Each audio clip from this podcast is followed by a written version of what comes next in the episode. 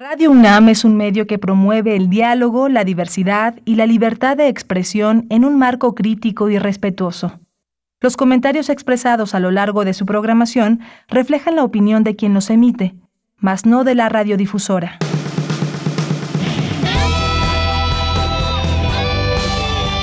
Prisma RU.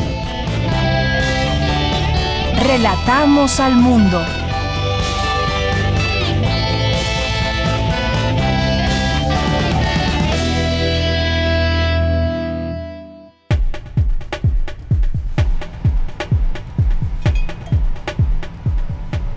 Muy buenas tardes, muchas gracias por hacer presencia ya aquí con nosotros a través de Radio UNAM en el programa Prisma RU en este día, lunes 23 de agosto del año 2021. Mucha información que se generó el fin de semana, muy importante lo que pasó eh, con Grace, este huracán que impactó sobre todo Veracruz este fin de semana, que dejó nueve personas fallecidas, además de severas inundaciones, distintos daños en el estado de Veracruz que provocó el paso de Grace, degradado ya en las últimas horas a baja presión eh, remanente mientras avanza hacia el Pacífico. Pero lo que hemos podido ver, la fuerza de la naturaleza que impactó en varias zonas de Veracruz, menos de 24 horas, Grace tocó costas mexicanas como huracán categoría 3, siguió en tierra como categoría 1, luego tormenta tropical y cerca de la Ciudad de México se debilitó a baja presión remanente.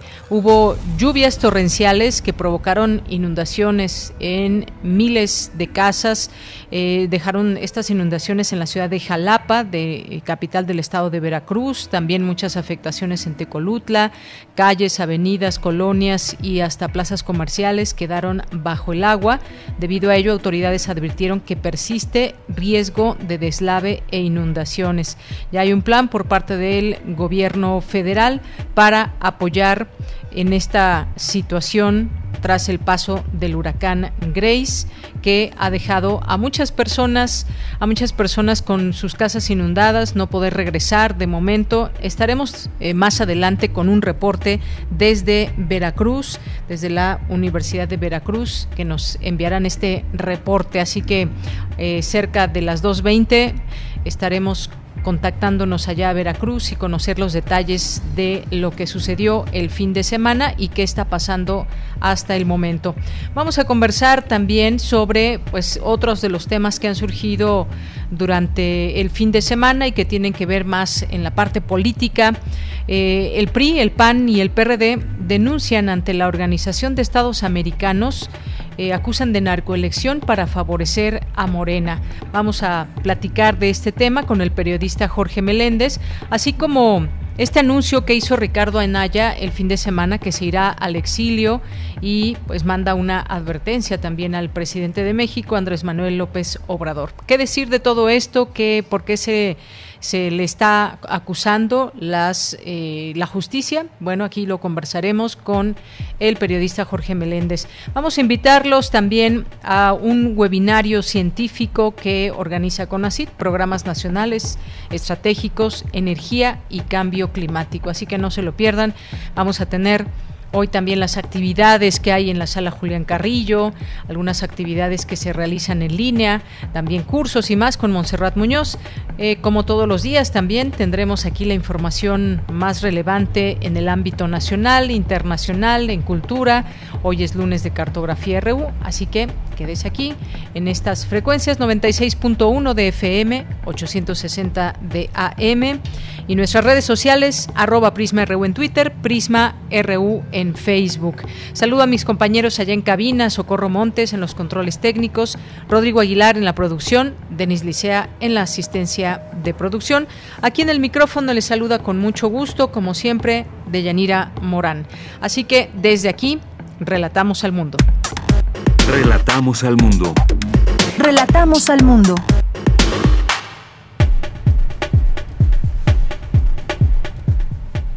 Bien, en nuestro resumen informativo, la información universitaria señala John Ackerman, director del Programa Universitario de Estudios sobre Democracia, Justicia y Sociedad, que las redes sociales se han convertido en auténticas trincheras de disputa política carentes de neutralidad.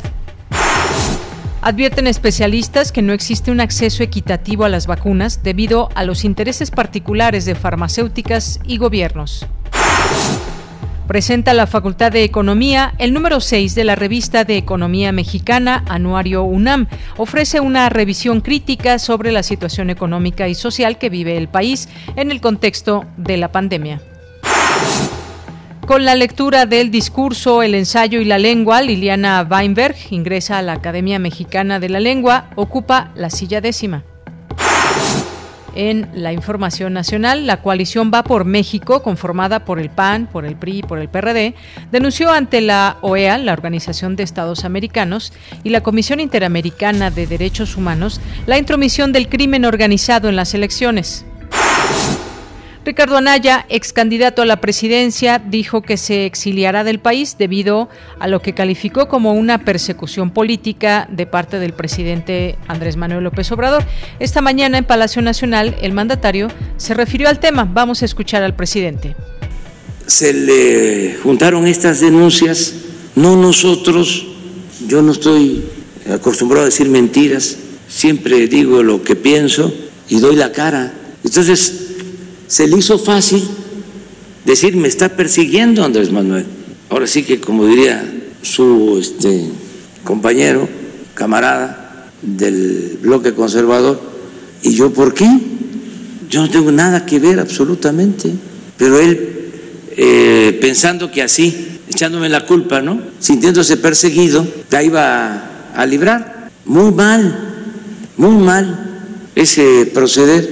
Entonces, él me acusa con un Twitter, yo respondo lo que yo creo que él debe de hacer, no irse del país, sino enfrentar su situación, el que nada debe, nada teme, él debe de presentar pruebas y hablar con la verdad, incluso no afecta ir a la cárcel cuando uno es inocente Bien, pues ahí las palabras del presidente López Obrador en torno a este tema y que como ya lo hemos visto a través de redes sociales, a través de medios de comunicación y poder conocer las distintas opiniones, pues se divide la, opinión entre si es una persecución política o no. Dice Anaya que sí lo es, sus, eh, sus seguidores señalan al presidente como una persecución, que está llevando a cabo una persecución política. Por la otra, pues hay quien eh, toma la postura de que pues están siguiéndose un proceso en su contra que debe, eh, debe presentarse ante las autoridades y si no hay nada que temer, pues tendrá que dar la cara. Sin embargo, ha preferido el exilio, según da a conocer, dio a conocer un video también a través de redes sociales y esta es la, la situación en que se encuentra. Ya lo platicaremos un poco más adelante al análisis. Y por otra parte, como les decía, el impacto del ciclón tropical Grace en territorio nacional causó fuertes lluvias y vientos en los estados de Veracruz, Hidalgo, Puebla, San Luis Potosí y Tlaxcala. Se reporta la muerte de ocho personas. Y en las noticias internacionales, el talibán advirtió a Estados Unidos y sus aliados que se exponen a consecuencias si retrasan su retirada de Afganistán. Sin embargo, el presidente Joe Biden plantea ampliar el plazo de evacuación más allá del 31 de agosto. Y este lunes Estados Unidos otorgó la aprobación total a la vacuna Pfizer contra COVID-19. Hasta el momento solo se había empleado en caso de emergencia.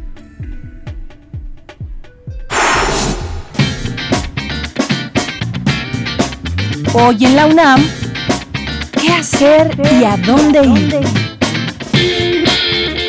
Hoy inicia el proyecto FEMLAB, organizado por la Casa del Lago Juan José Arreola y el Centro Cultural de España en México, en colaboración con las embajadas de los países participantes, en esta ocasión, Austria. Este proyecto incluye un programa de conciertos y actividades que se llevarán a cabo a partir de hoy y hasta el próximo 25 de agosto, realizadas por mujeres que actualmente operan en el ámbito de la producción musical electrónica en México y Europa. Consulta el programa completo de esta quinta edición, disponible en el sitio oficial casadelago.unam.mx. Libros UNAM abre la convocatoria de Bordeando Fronteras seminario sobre narradoras latinoamericanas, que se llevará a cabo del 21 de septiembre al 21 de octubre, los días martes y jueves, de 10 a 12 horas, a través de la plataforma Zoom. Este seminario es gratuito y podrás inscribirte hasta el 5 de septiembre. Para mayores informes visita las redes sociales de Libros UNAM. Te recomendamos el trabajo de investigación, la tercera ola y las vacunas contra COVID-19, lo que necesitamos saber, realizado por la periodista Marcela Vargas, así como Aranza Bustamante, David Cerqueda, Luis Fernando Jarillo y Sara Alfi, estudiantes e integrantes del equipo de Corriente Alterna. En dicho trabajo podrás conocer todo lo relacionado con las vacunas contra la COVID-19. Visita el sitio corrientealterna.unam.mx y recuerda no asistir a lugares muy concurridos para evitar un contagio de COVID-19.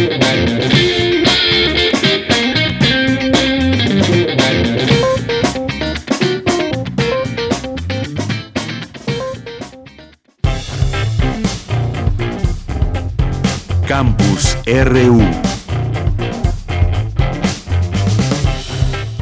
Bien, abrimos hoy nuestro campus universitario con ese tema de las redes sociales, las benditas o las malditas redes sociales.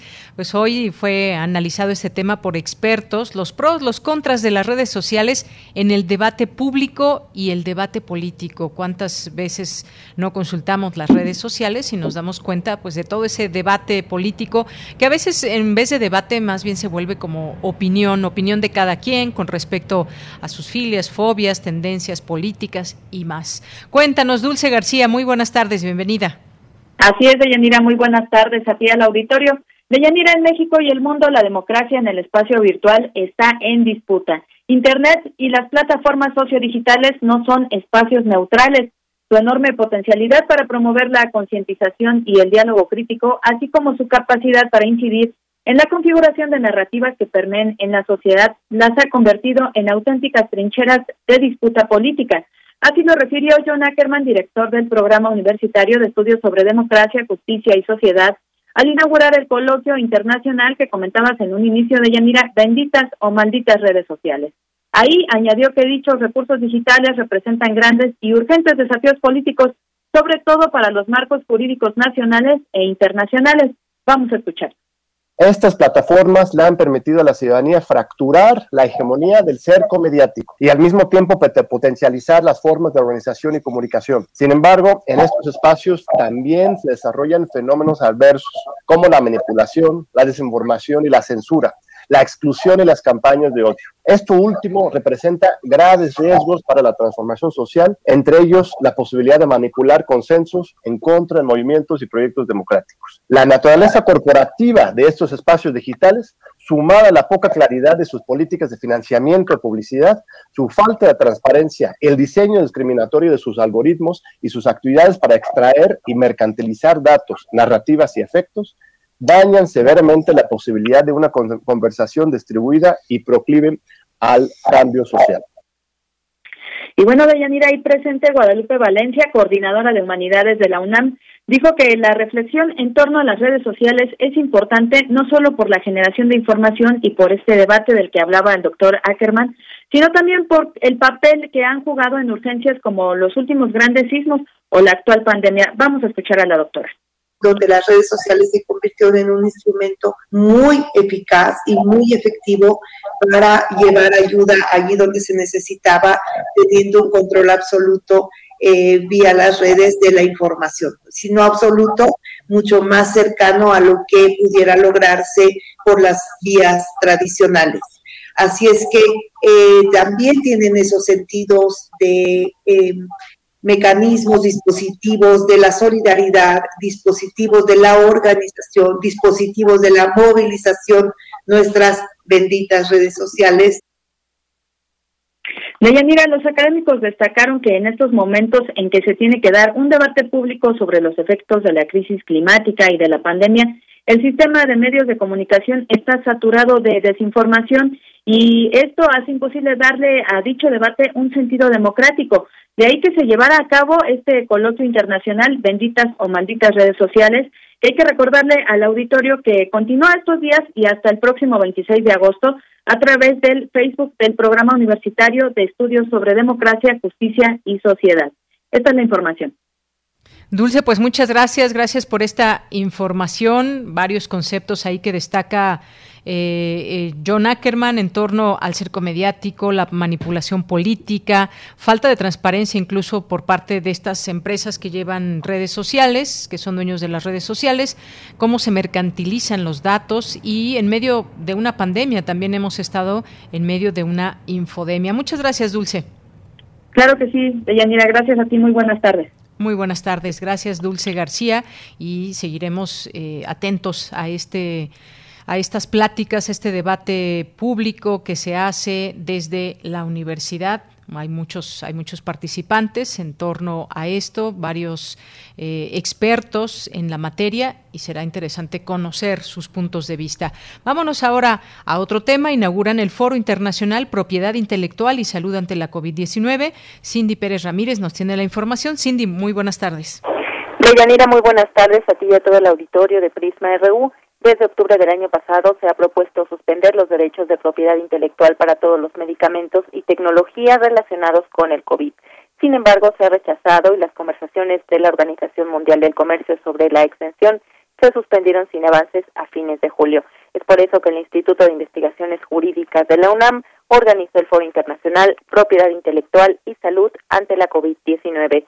Durante el primer día de actividades, Jesús Peña Palacios, representante adjunto en México del Alto Comisionado de las Naciones Unidas para los Derechos Humanos, dijo que no existe equidad en el reparto de las vacunas contra el nuevo coronavirus, tema preocupante sobre todo en los países con menos ingresos. En los países con los niveles de desarrollo o ingresos más altos, el 58% de la población ha recibido al menos una dosis de la vacuna. Sin embargo, en los países de ingresos más bajos, este porcentaje se reduce al 2% o aún menos. Y adicionalmente, ya hay algunos estudios que apuntan que en algunos países la distribución de las vacunas está reproduciendo esquemas discriminatorios, como por ejemplo un menor acceso de las mujeres a las vacunas. Muchos países, entre ellos México, así como organizaciones de la sociedad civil y organismos de derechos humanos, han insistido en la necesidad de garantizar un acceso equitativo a las vacunas, a los tratamientos y a otros recursos médicos. Por su parte, Rafael Pérez Miranda, profesor e investigador en la Universidad Autónoma Metropolitana Azcapotzalco, habló del caso mexicano y la falta de regulación eficiente por parte del Estado en materia de distribución de fármacos.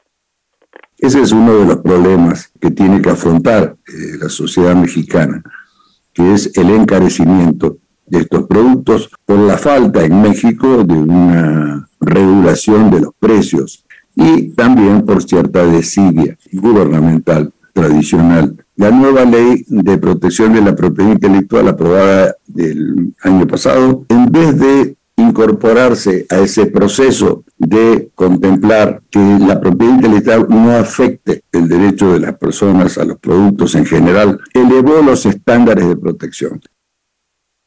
Deyanira, este foro internacional Propiedad Intelectual y Salud ante la COVID-19 organizado por el Instituto de Investigaciones Jurídicas se realizará hasta el próximo 25 de agosto. Este es el reporte que tenemos. Muchas gracias, Cindy. Muy buenas tardes. Muy buenas tardes. Gracias. Pues sí, algo en lo que se pone el dedo en la llaga, este tema de que países con ingresos más altos pues reciben, eh, han tenido una recepción de la, de la vacuna en al menos una dosis, países de ingresos más bajos solo 2% o hasta menos. Esta distribución inequitativa que está a la vista, que salta a la vista, pues es real y esa realidad nos lleva a que estos países tengan eh, un escenario, un escenario más difícil que el de muchos otros que han tenido un acceso diferente a las vacunas. Bueno, pues esto es parte también de lo que se ha señalado en este foro. Nos vamos ahora con mi compañera Virginia Sánchez. Presentan el número 6 de la revista de Economía Mexicana, Anuario UNAM. ¿Qué tal, Vicky? Te saludo con mucho gusto. Muy buenas tardes. Igualmente, Bella, muy buenas tardes a ti y al auditorio de Prisma RU. Desde hace seis años, al finalizar el mes de mayo, se entrega un documento en la revista de Economía Mexicana de la Facultad de Economía de la UNAM con el objetivo de hacer un anuario que compile artículos y contribuciones de expertas y expertos acerca de lo que aconteció el año previo con la economía mexicana y a partir de ese diagnóstico presentar cuáles son las expectativas del año corriente y los siguientes. Y este año, 2021, el número 6 de la revista, el análisis se enmarca también en el difícil contexto derivado por la pandemia. Así lo detalló Eduardo Vega, director de la Facultad de Economía, durante la presentación del número 6 2021 de la revista de Economía Mexicana Anuario UNAM. Escuchemos. Bueno, estamos entonces en una situación que nos preocupa a todo mundo, situaciones muy adversas con oleajes u oscilaciones que en las semanas recientes pues vuelven a tomar eh, aire y se elevan una vez más con registros estadísticos preocupantes del lado del nivel y número de contagios, hospitalizaciones y lamentabilísimamente también de fallecimientos asociados a COVID y también de pues intentos a mi parecer y en la revista este número 6 se dan muchísimas otras opiniones analíticas fundamentadas, a mi parecer, pues una situación económica que justamente hay que seguir diagnosticando y discutiendo qué debemos hacer. Asimismo, señaló el compromiso de las y los economistas para ofrecer no solo a los profesionales de esta disciplina, sino también a las autoridades que toman decisiones públicas que trascienden nuestra vida diaria para que reconsideren o continúen, en su caso, los elementos centrales de política económica. En este sentido, comparte un ejemplo de dicha aproximación en algunos de los textos que se presentan en este número 6 de la revista. Escuchemos. Aquí en este número, el doctor Víctor Godínez, con una dirección más que destacada, pues convocó a economistas que con sus contribuciones nos ponen a la mesa la discusión de por qué, por ejemplo, a diferencia de las cinco economías más grandes de Europa, o las cinco más grandes de América Latina, incluida la de México, eh, Estados Unidos, Canadá, Australia y Japón, en ese número de 14 economías, José Casar nos dice, a ver, discutamos, pensemos, analicemos por qué en otras economías se hicieron otras estrategias de intervención fiscal y cuáles son sus resultados y expectativas y por qué en México, cuáles son los argumentos tanto teóricos como analíticos y de política económica por qué en México se hicieron de manera diferente las cosas. Este número 6 de la revista de Economía Mexicana, Anuario UNAM, conformada por 10 textos de reconocidos y reconocidas economistas, que al igual que los números anteriores se puede consultar en www.economía.unam.mx diagonal ref, así como de revista, guion bajo Econmex. De ella, este es el reporte. Vicky, muchísimas gracias y buenas tardes. Buenas tardes. Bien, pues ahí tenemos este número 6 de la revista de Economía y efectivamente muchas veces ofrecer estos escenarios, estas propuestas a quienes toman decisiones sobre el país, sobre su política económica, siempre es importante no solamente que lo conozcan ellos, los que toman decisiones, me parece que también son temas en los que nos podemos involucrar, por lo menos conocer por qué va por aquí nuestra política económica, por qué no por otro lado y entender y comprender los escenarios como este que nos ha dejado también la COVID-19 y todos los retos en materia económica. Continuamos. Porque tu opinión es importante, síguenos en nuestras redes sociales, en Facebook como Prisma RU y en Twitter como arroba PrismaRU. Bien, y pues les decía al inicio que este fin de semana pues tenemos algunos, algunos temas también en materia política y está este asunto donde el PRI, PAN y PRD pues han optado por acudir a la OEA para pues presentar presentar eh, un documento donde acusan, denuncian intromisión del crimen organizado en las pasadas elecciones. Fueron ahí ante la OEA, el grupo conformado por Va por México, que es, el PRI, PAN y PRD, fueron los presidentes de estos partidos, Alejandro Moreno por el PRI, Marco Cortés por el PAN y Jesús Zambrano por el PRD. Y esta coalición denunció eh, pues la intromisión del crimen organizado en complicidad, dicen, con la administración del presidente Andrés Manuel López Obrador durante la elección intermedia y en particular en las elecciones del eh, de la costa del Pacífico. Hemos, invitado hoy a Jorge Meléndez, periodista, analista político, catedrático de la UNAM, para hablar de este y el tema de Anaya, que ahorita también le vamos a entrar. Jorge, ¿cómo estás? Buenas tardes. Eh, con mucho gusto de escucharte y con un agradecimiento por estar en Radio UNAM. Buenas Jorge, pues Cuéntanos, muy buenas tardes. ¿Qué opinión te merece esta denuncia que hacen estos partidos de Va por México? ¿No les gustaron o no, eh, pues creen que no, no fueron resultados fehacientes los que arrojaron las elecciones y acusan que hay eh, intromisión de grupos del crimen organizado? Bueno, la intromisión del crimen organizado en todo el gobierno mexicano es muy vieja.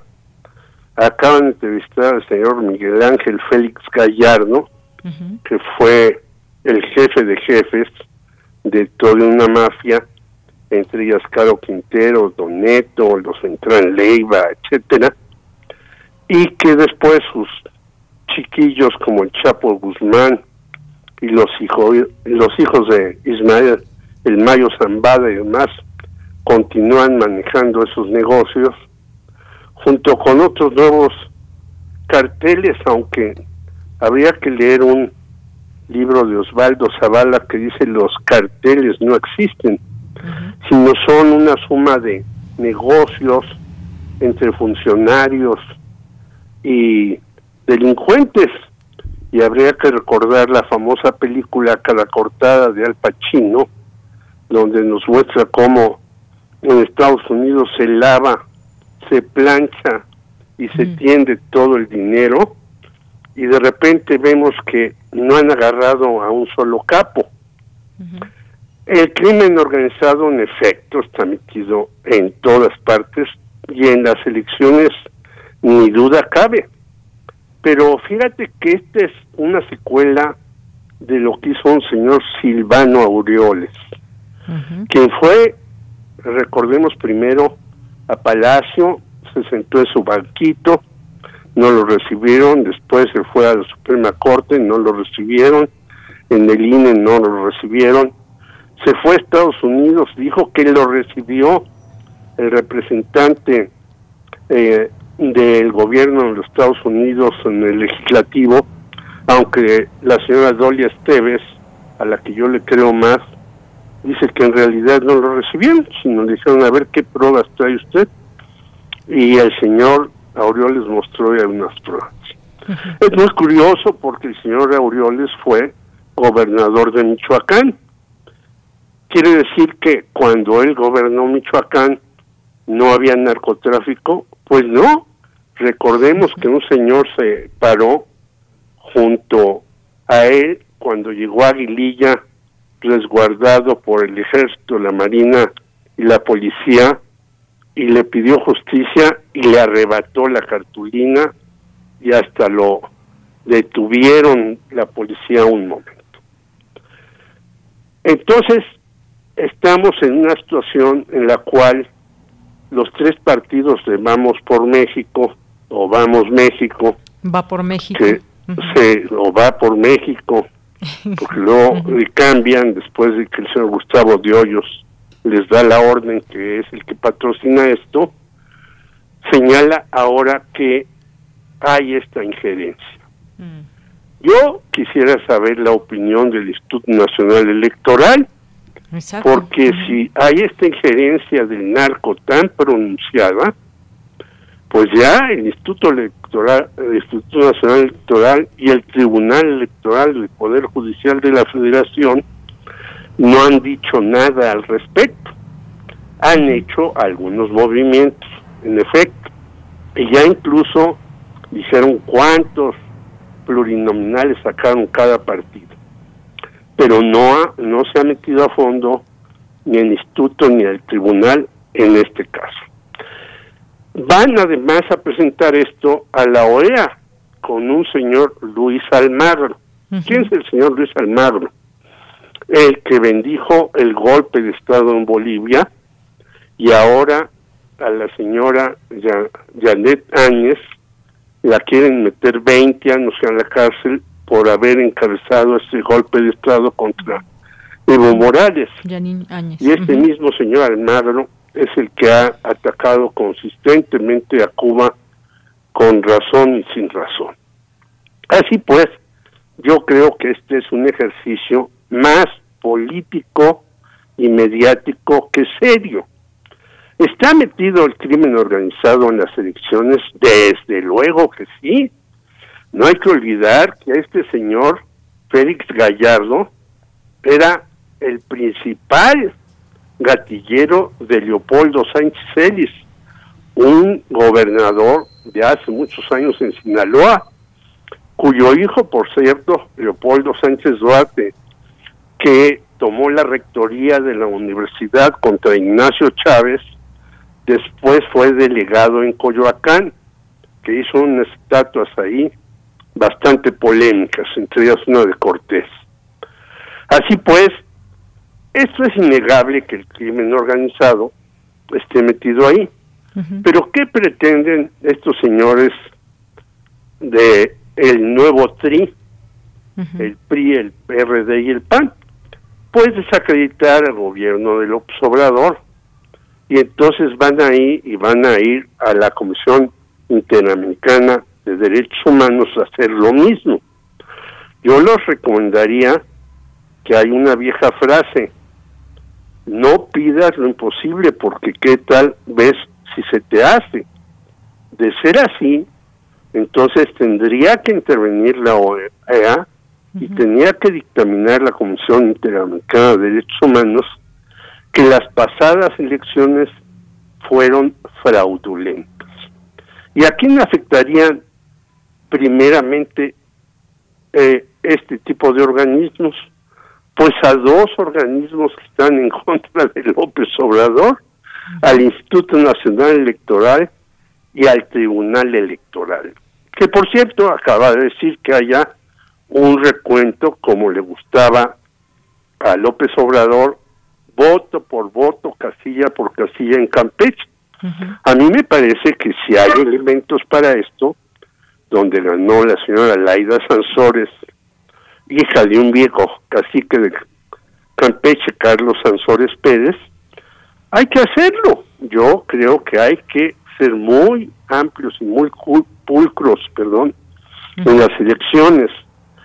Pero descubrir el hilo negro para salir de México y vocear que el narco está metido aquí, bueno, pues es como para reírse de ellos, porque todos sabemos que el narco está metido aquí y está metido no solamente en las eh, policías estatales, en las policías municipales, sino en muchos otros organismos que ahora tienen el respaldo del pueblo de México, como es el ejército. Desde hace muchos años vimos y hace poco supimos del señor Cienfuegos, al que por cierto, la las propias autoridades de Estados Unidos dijeron, está bien, que regrese.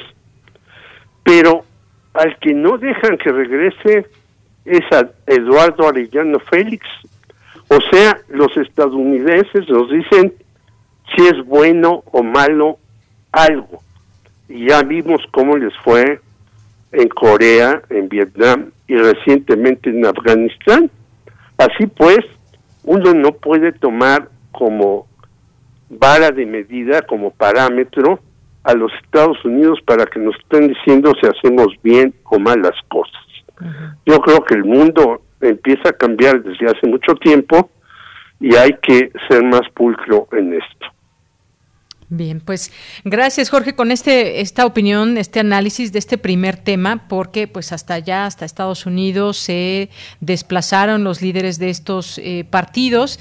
Y pues hay que recordar también que cuando el presidente López Obrador pues ya expresó que la Organización de Estados Americanos emitió una opinión en su momento sobre las elecciones de junio y no reportó incidencias Así es, por acá anduvo el señor Almagro, por cierto, ¿no? Así es. Hay que recordarlo.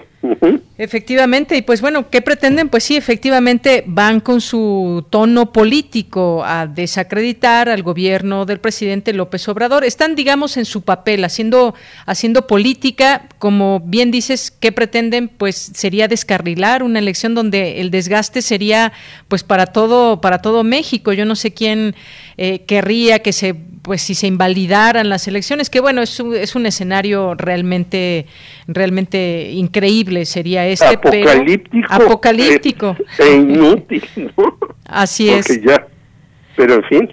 bueno, pues ahí quedan de cualquier manera, pues es una de las notas hoy importantes de las que se habla en este en este asunto de esta visita a la OEA de parte de los de estos partidos de, sus dirigentes. Y tenemos otro Jorge que es el de Ricardo Anaya que se va al exilio porque se dice hoy eh, perseguido político. ¿Qué opinas de todo esto? También ya López Obrador le respondió por la mañana que el que nada debe, nada teme, que él no tiene nada que ver con todo esto.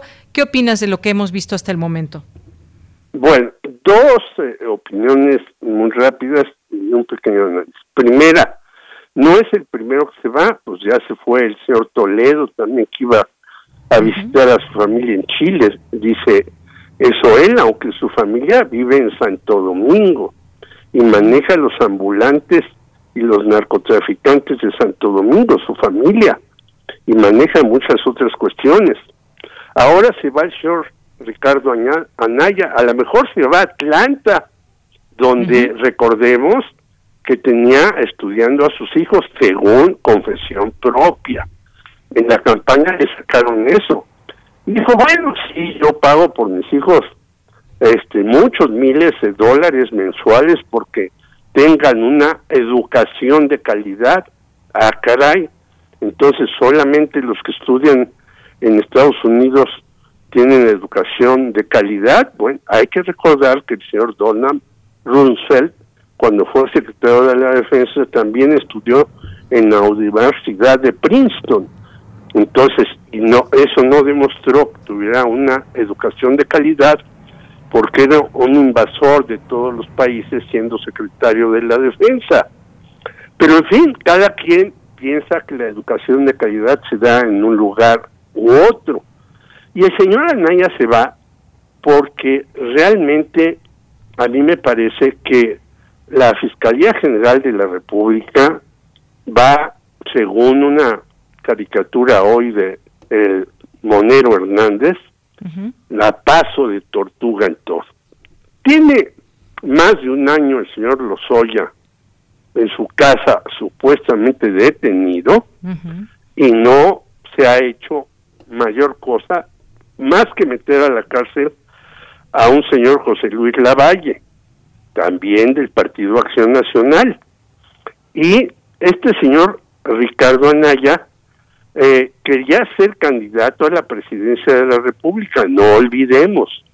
Y entonces empezó a hacer algo que a mí parece que es contra natura, hacer aparentemente las giras que hacía el Obrador los fines de semana.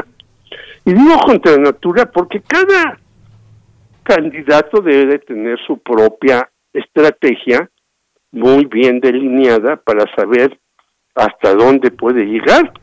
Bueno, en estas giras del señor Anaya todo el mundo se torreaba.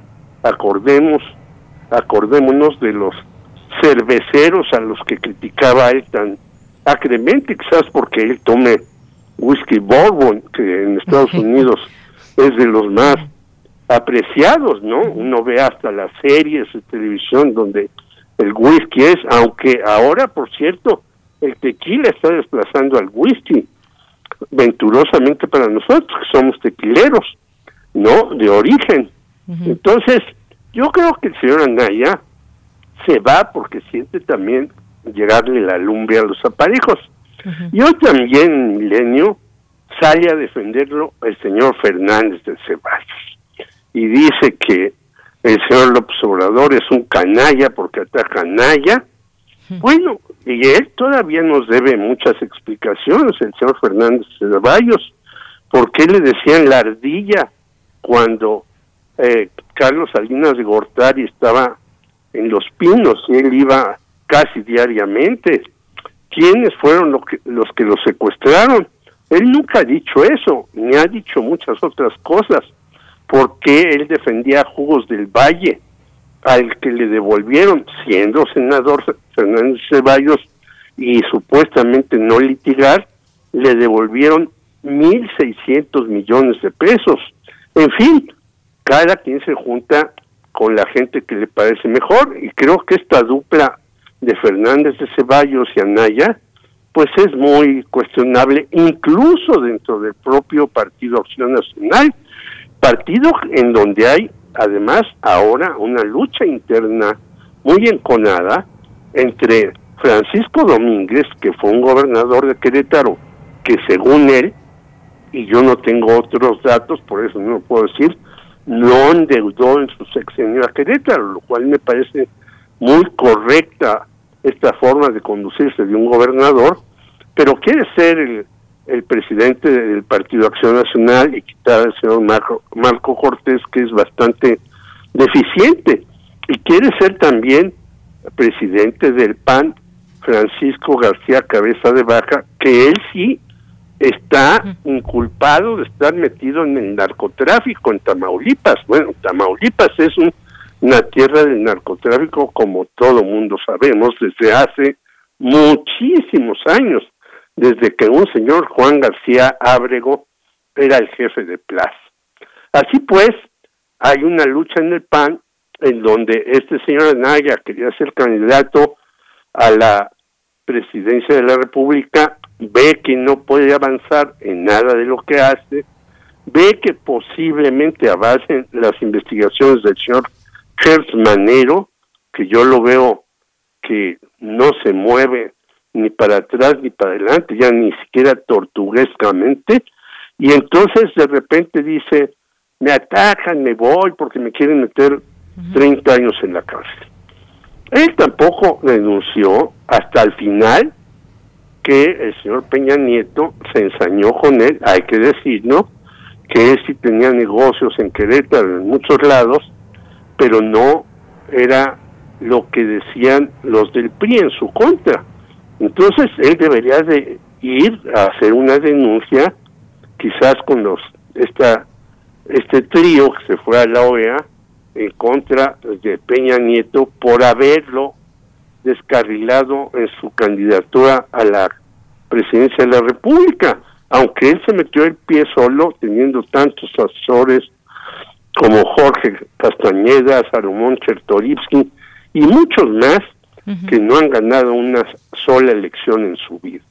Entonces yo creo que este señor Anaya pues está haciendo una graciosa huida y quién sabe qué vaya a pasar con este caso de los Lozoya que yo creo que debería de apresurarse para ver si se puede sacar algo en claro y no tenerlo tan cómodamente en Polanco sin hacerle nada a este señor y a todos los de Odebrecht y los tranzas y las mil pillerías en Pemex así es, Jorge. Pues Jorge, muchas gracias. Como siempre es, es muy, muy rico escucharte todos estos datos que siempre tienes en, en, la mente, muy, muy claro. Todo, todo tiene un sentido de ser y todo tiene pues también una explicación dentro del contexto y de las acciones que han llevado a cabo muchos políticos en este país. Bueno, pues el caso es que este ex candidato presidencial del PAN, Ricardo Anaya, pues recibió ya un citatorio para comparecer ante un juzgado en el reclusorio norte. Está acusado de corrupción por este caso que mencionas, de, de Oderbrecht, que mencionas, y confirmó que ante el riesgo de ser encarcelado prefiere el exilio. Pero no hay que perder de vista también que todos estos meses pues estuvo haciendo varios ridículos, por decirlo de alguna manera, eh, tratando de pues de entrar al, al, al debate político y demás, pero pues no, no vimos que que tomara peso, pues no no no lo veíamos como una oposición de la que yo creo que mucha gente está esperando que surja una oposición real en todo caso real. argumentos necesitamos, ¿eh? Exacto, argumentos válidos, eh, ideas, propuestas que realmente pues logren conectar con los mexicanos. No hay este el momento, ojalá que pues pueda surgir alguna porque siempre es necesaria una oposición con los pies bien puestos en la tierra, pero no era no era Anaya, definitivamente o no es Anaya. Bueno, o, pues, deberían de, perdón, eh, finalmente, o deberían de tomar en las propuestas del nuevo, nuevo grupo de desarrollo, en donde plantean una serie de cuestiones, de salud para todos. Desde la UNAM, eh, además. Sí, sí, sí, sí. Una, un salario mínimo eh, necesario y real, etcétera, etcétera. Hay una serie de propuestas en este grupo que yo como oposición diría, pues las voy a agarrar para encabezarlas, ¿no? Eso es lo que le falta a esa oposición. En lugar de gritar al ladrón, al ladrón, debería hacer estas propuestas. Pues sí. Perdón por extenderme. muchas gracias, Jorge. La verdad es que contigo nos pasaremos platicando toda una hora, así que algún día, algún día lo haremos, verás. Muchísimas gracias. gracias, Jorge. Un abrazo para ti muy fuerte, eh, una felicitación a Radio UNAM y a la audiencia sobre todo que nos soporta. Muy amable y gracias por todo. Gracias a ti, Jorge. Un abrazo. Muy buenas tardes. Jorge Meléndez, periodista, analista político y catedrático de la UNAM. Continuamos. Relatamos al mundo. Relatamos al mundo.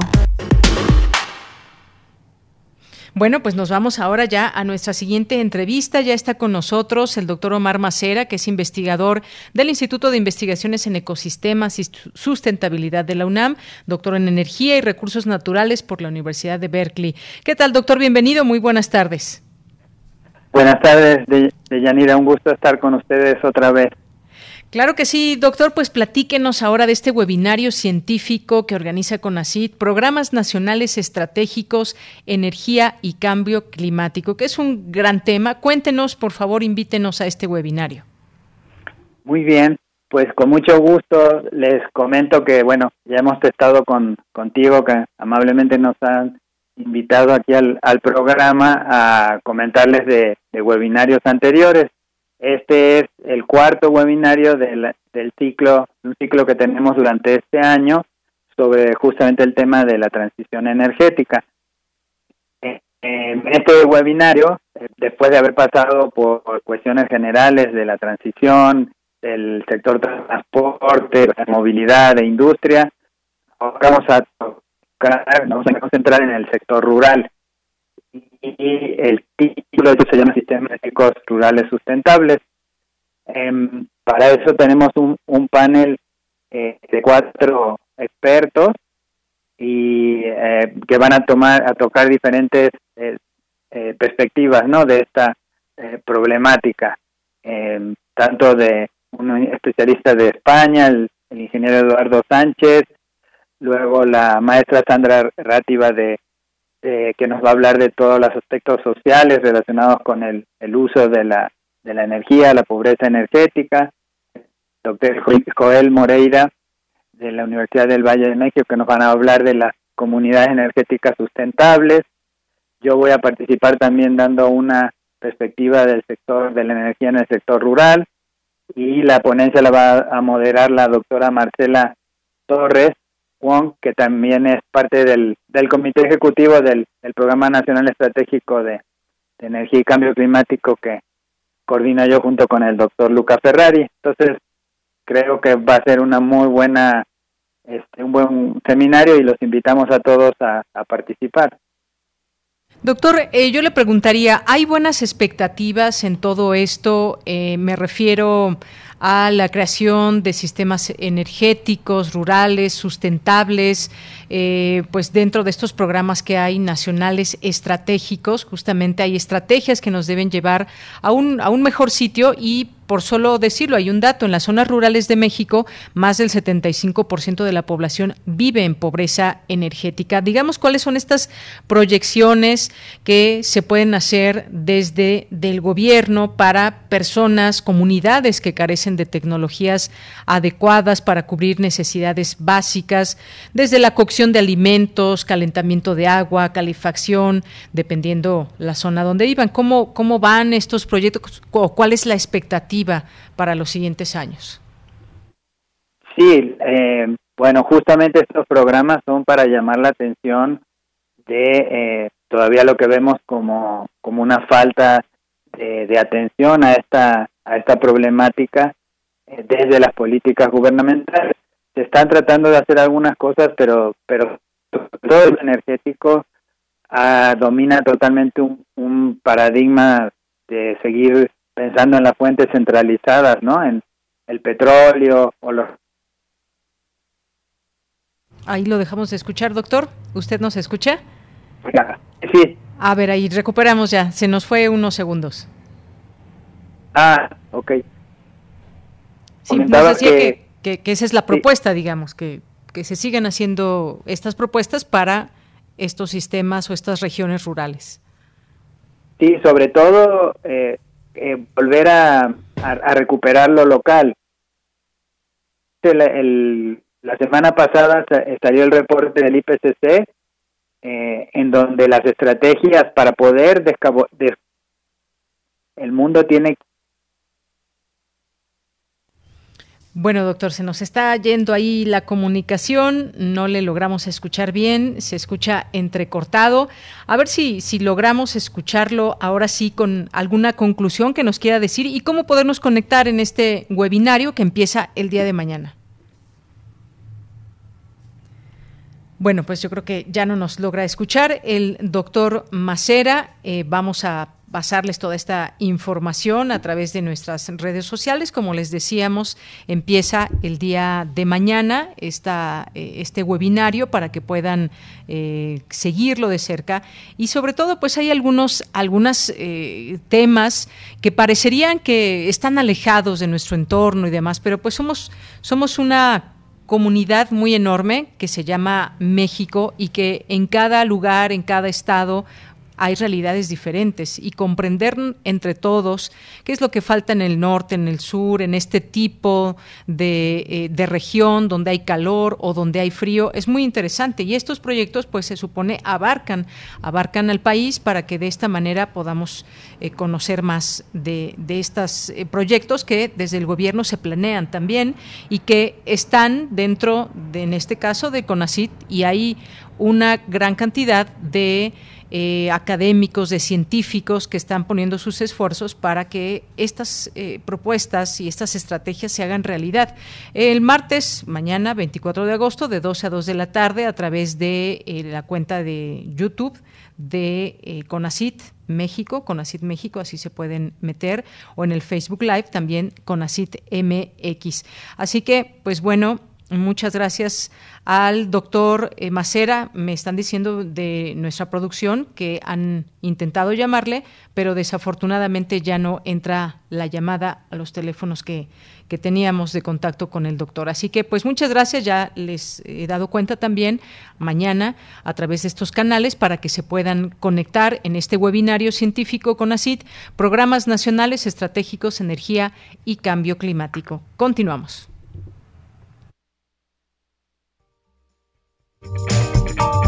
Sala Julián Carrillo presenta.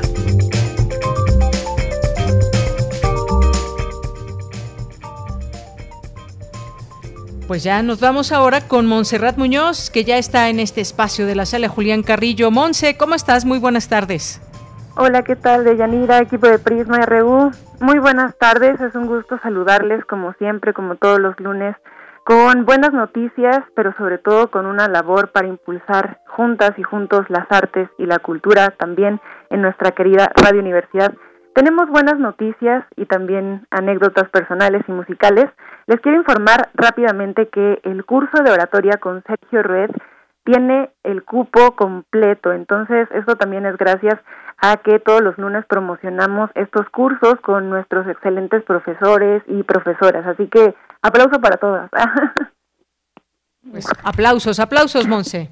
Muchas gracias también de ella. Y bueno, en el Facebook, en la sala Julián Carrillo, así nos encuentran, podrán encontrar la programación de los otros libros. Este sábado entrevistamos a una excelente editora, ella es Mayra León, y nos hablará sobre Amoxcali. Esto es un taller donde se realiza obra de autor y conversaremos sobre los libros de los artistas que son capaces de producir en unas condiciones de verdad admirables. Así que saludos a todo el mundo de los editoriales. Nos encontramos en Facebook el sábado a las 7. Y bueno, pues también de Yanira, con el favor también de la producción quisiera utilizar este espacio para poner una canción completa de la banda Mochis Bendito y esto porque, bueno, retransmitiremos su concierto, concierto que dieron uno de los últimos en vivo en marzo del año pasado en la sala Julián Carrillo de Radio UNAM para este programa. Y bueno, pues con mucho corazón, con mucho rock de la sierra y con muchos paisajes musicales también para esta ciudad, para arriba los mochis. Queremos unirnos en la memoria sonora, en memoria de nuestro compañero Víctor Carrasco, mejor conocido como El West, quien ayer falleció debido a una insolación en una rodada de bicicleta en Bahía de Topolobampo. Esto es un poco irónico, pero también confiamos en que su pasión por la música, al ser cantante y promotor cultural, nos llevarán de la mano a conocer nuevos caminos. Y bueno, le agradeceremos siempre que él haya sido un personaje muy importante tanto para algunos compañeros de Radio UNAM como también para instituciones culturales de esta enorme ciudad y también pues bueno, su banda favorita era Mochis Bendito, así que queremos celebrar el alma de nuestro compañero con esta canción que así se llama, Alma de Mochis Bendito sonando en Radio UNAM para ustedes, retransmitiendo también en Viernes de Intersecciones. Muchas gracias por este espacio de Yanira. Gracias a ti, Monse. Un abrazo y un abrazo pues para todos quienes pues sentimos esta, esta pérdida. Gracias, Monse. Hasta siempre, abrazo sonoro. Hasta luego. Y con esta canción nos vamos a ir al corte.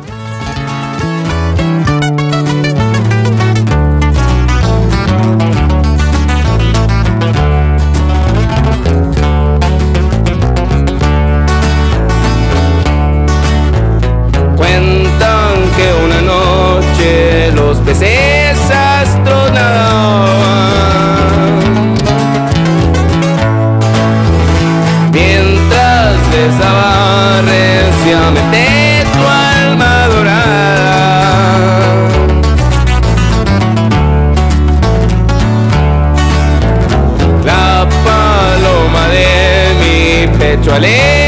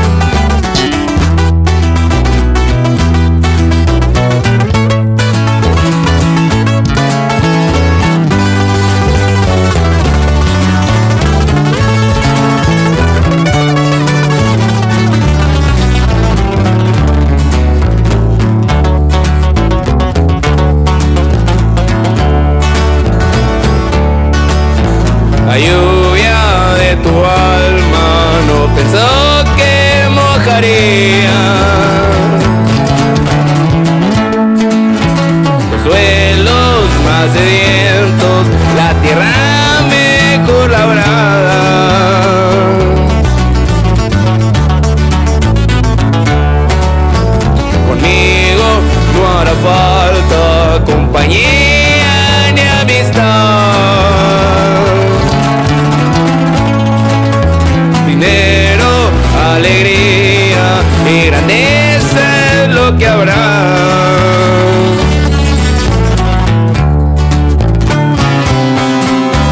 Nació una flor, cantó el gorrión, sonrió el sol, pillando a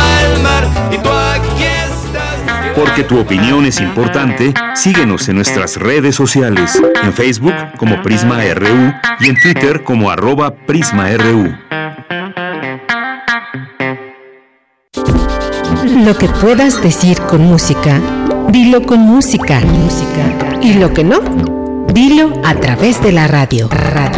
En FA. En FA. Diálogos sobre creación, apreciación, vivencias e innovaciones orquestados por el crítico musical Iván Martínez. Todos los jueves a las 23 horas. Retransmisión domingos a las 19 horas por el 96.1 de FM y el 860 de AM. La música converge en México, en la universidad. Radio UNAM. Experiencia sonora. Experiencia sonora. Hugo Eric Flores Cervantes, presidente nacional del PES. En el PES somos una familia conformada por mexicanas y mexicanos como tú. Una familia con valores, en donde todas y todos trabajamos por un mismo fin. Un México seguro, un México en paz, un México lleno de vida. Las puertas de esta casa están y estarán siempre abiertas para todas y para todos. Y en nuestra casa, que es México, cabemos todos. PES, la casa de todos. Él me enseñó a fumar cristal, pero no me, no, yo no me sabía aprender y por acá me enseñaron. Pero mis hijos a mí no me han visto hacer eso. Sí saben qué clase de mamá tienen porque saben toda mi vida. Me metí a chochos, activo, piedra. Cualquier gente que me veía le pegaba. Mis hermanas me hablaban, ¿y qué crees? ¿Cómo tenemos un pedo? Y como loca iba y me, me peleaba con quien fuera. No me daba miedo, caía a la cárcel. El mundo de las drogas no es un lugar feliz. Busca la línea de la vida. 800-911-2000. Un libro no termina con el punto final. No es solo la escritura y la corrección. Hay mucho más que un proceso creativo o un arranque de inspiración. Las palabras encierran conocimiento y cultura, pero también gustos y texturas. Los invitamos a probar los sabores y los saberes del lenguaje. Eso, todo eso es lo que saben las palabras. Saben las palabras el amor por el lenguaje en todas sus presentaciones, con Laura García, todos los lunes a las 18.30 horas, retransmisión sábados a las 17 horas por el 96.1 de FM y el 860 de AM. Solo por Radio UNAM, experiencia sonora.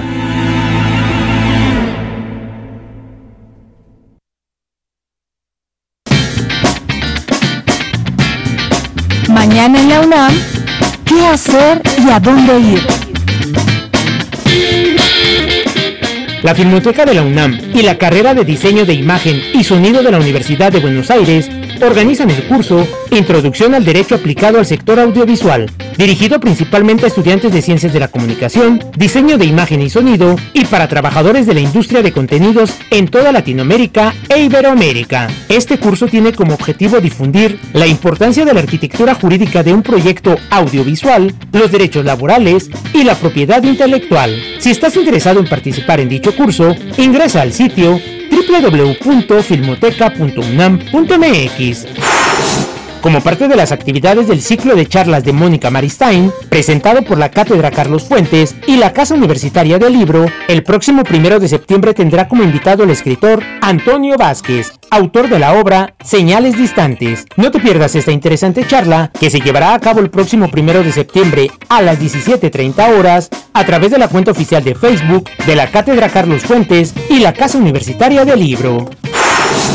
Como parte de las actividades de la 28 edición del Festival de Teatro Universitario, se llevará a cabo el foro Apunte sobre el teatro poshumano, con la participación de Manuela Infante, quien conversará con Bruno Zamudio y Xochil Franco acerca de qué otras posibilidades escénicas existen cuando investigamos formas de relación, como las que comparten los minerales o los vegetales. Este encuentro se llevará a cabo el próximo 30 de agosto en punto de las 20 horas a través de la cuenta oficial de Facebook del Colegio de Literatura Dramática y Teatro del Centro Universitario de Teatro. Y recuerda, si utilizamos cubrebocas, nos cuidamos todos.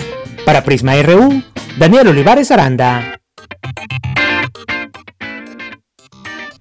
Bien, estamos de regreso en la segunda hora de Prisma RU. Son las 2 de la tarde con 8 minutos y lo invitamos a que siga con nosotros en esta transmisión en vivo desde, eh, desde las frecuencias de Radio UNAM. El programa es Prisma RU. Y muchas gracias a las personas que se están comunicando constante y frecuentemente con nosotros. Siempre es un gusto poder recibirlos en este espacio, conocer sus opiniones sobre los temas que aquí vamos tocando, sus preguntas, sus sugerencias y más. Así que muchas gracias y los atendemos ahí en arroba Prisma RU en Twitter, Prisma RU en Facebook, los leemos, les damos las respuestas y tenemos también la respuesta a su pregunta, por supuesto que se las hacemos llegar o les facilitamos el camino de ser posible a alguna información en particular que quieran, que quieran tener. Gracias aquí a Jorge Fram presente en nuestras redes sociales, a Diogenito, Alex Ramírez Arballo, Andrea Esmar, que nos dice excelente conversación. Gracias al invitado y a Prisma RU por este análisis. De verdad muy objetiva la charla y nos ayuda a informarnos en manos, en manos de especialistas. Esto lo hace refiriéndose a la conversación con el periodista Jorge Meléndez. Jean-François, también muchas gracias. Paco Alcántara, también, le mandamos muchos saludos. Abel Fernández dice, qué bien escuchar a Jorge Meléndez en Prisma RU.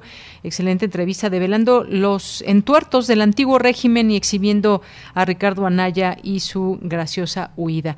Bueno, es que sobre este video que se dio a conocer por parte de él han surgido gran cantidad de eh, opiniones, de tratar de entender si esta es una estrategia de parte de él, de parte del gobierno, cómo, cómo ponerlo en el escenario político, este exilio del que habla el propio Ricardo Anaya, las respuestas que da el presidente que no le eche la culpa, que encare el juez, que él no tiene nada, que encare el juez, que no tiene nada que ver, o lo que dijo también, la oposición busca ir a la OEA al no encontrar candidato para 2024. Bueno, pues en ese, en ese escenario también pues está esta visita de la oposición a la Organización de Estados Americanos, que es una muy buena pregunta que me pareció que se hizo aquí el periodista Jorge Meléndez. ¿Qué pretenden con esto? De verdad, no, no queda claro, pero sí sería eh, increíble, apocalíptico que, que se diera un escenario eh, que pretenden, no sabemos exactamente que, se echen abajo todo el proceso electoral, que además, más cuánto le cuesta también a los ciudadanos, no solamente en dinero, que ya es mucho, sino también es un esfuerzo ciudadano, un esfuerzo ciudadano que aunque también existan dimes y diretes entre el presidente y el Instituto Nacional Electoral de cómo se manejan las cosas ahí dentro, de los consejeros y llevan agua para el molino que no es precisamente la democracia. En fin, hay una serie de situaciones, pero ahí están declaraciones hoy tan variadas eh, y muchísimas opiniones en torno a lo que sucedió con este video, toda la importancia que se, que se le da o el peso que se le da a una noticia como esta. Gracias, gracias Abel, Abel Fernández. Jesús Abraham nos dice, a este cartón de Monero Hernández se refiere Jorge Meléndez. Un gusto escuchar sus siempre esclarecedoras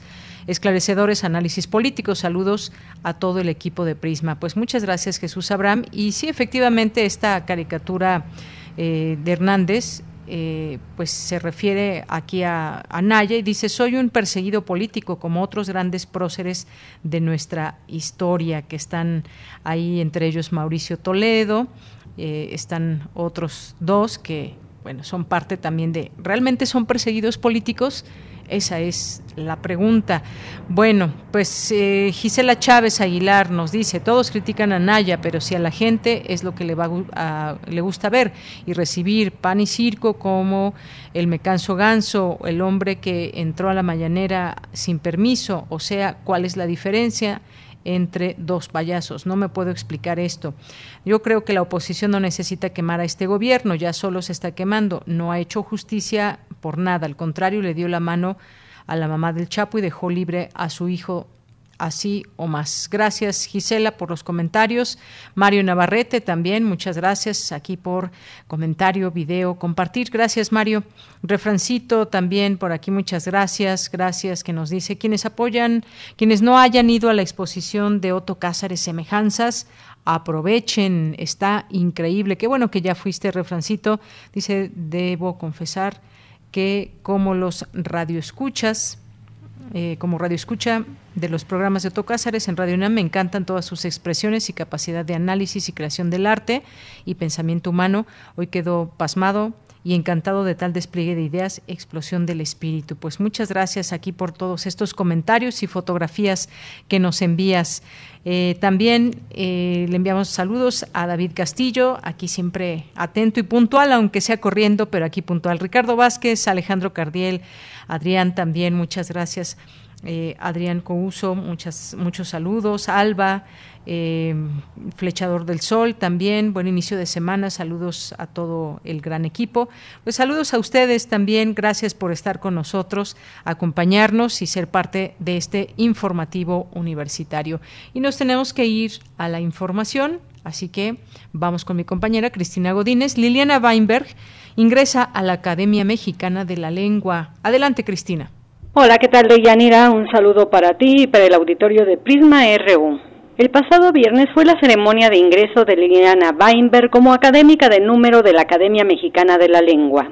En la lectura de su discurso, la también antropóloga consideró la ocasión como propicia para proponer una nueva lectura del ensayo desde el mirador de la lengua materna y los fenómenos del lenguaje. El quehacer del ensayo representa una forma de relación activa, entrañable y productiva a la vez del sujeto con la lengua, necesariamente abierto a los problemas del discurso y la significación y siempre capaz de indagar a través de sus escritos el tema mayor del encuentro dinámico del lenguaje y la vida, la representación del mundo y la búsqueda del sentido. El ensayo es prosa de no ficción que va en busca de lo posible. La escritura, las palabras, las formas expresivas, el estilo del ensayista se apoya en las potencialidades de la lengua materna. El idioma vivo y los fenómenos del lenguaje le dan materia para la creación, para la crítica y la reflexión e incluso para representar su propia experiencia de la lengua. Gonzalo Celorio, director de la Academia Mexicana de la Lengua,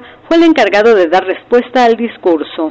El discurso de Liliana Binder me da pie para hacer algunas reflexiones acerca de la lengua española y de su relación con las lenguas originarias en estas fechas tan señaladas. Con los antecedentes que he mencionado, a lo largo de su vida independiente, las repúblicas hispanoamericanas acabaron por imponer en sus poblaciones originarias la lengua española que fungió como lengua franca en países como el nuestro, que contaban y siguen contando con una gran cantidad y diversidad de lenguas indígenas ininteligibles entre sí. Identificada como lengua de conquista, pero asumida como premisa de la consolidación nacional, en México el español perdió su denominación de origen desde finales del siglo XIX y durante la mayor parte del siglo XX. Parecería que la palabra español, que inevitablemente remitía a los tiempos coloniales, fuera la palabra que quemara los labios. Deyanira, la ensayista, fue propuesta por Mauricio Bechot, Germán Viveros y Javier García Diego para ocupar la silla décima que estaba vacante por el fallecimiento del humanista Juan Pascual Bouchot. Este es mi reporte. Buenas tardes.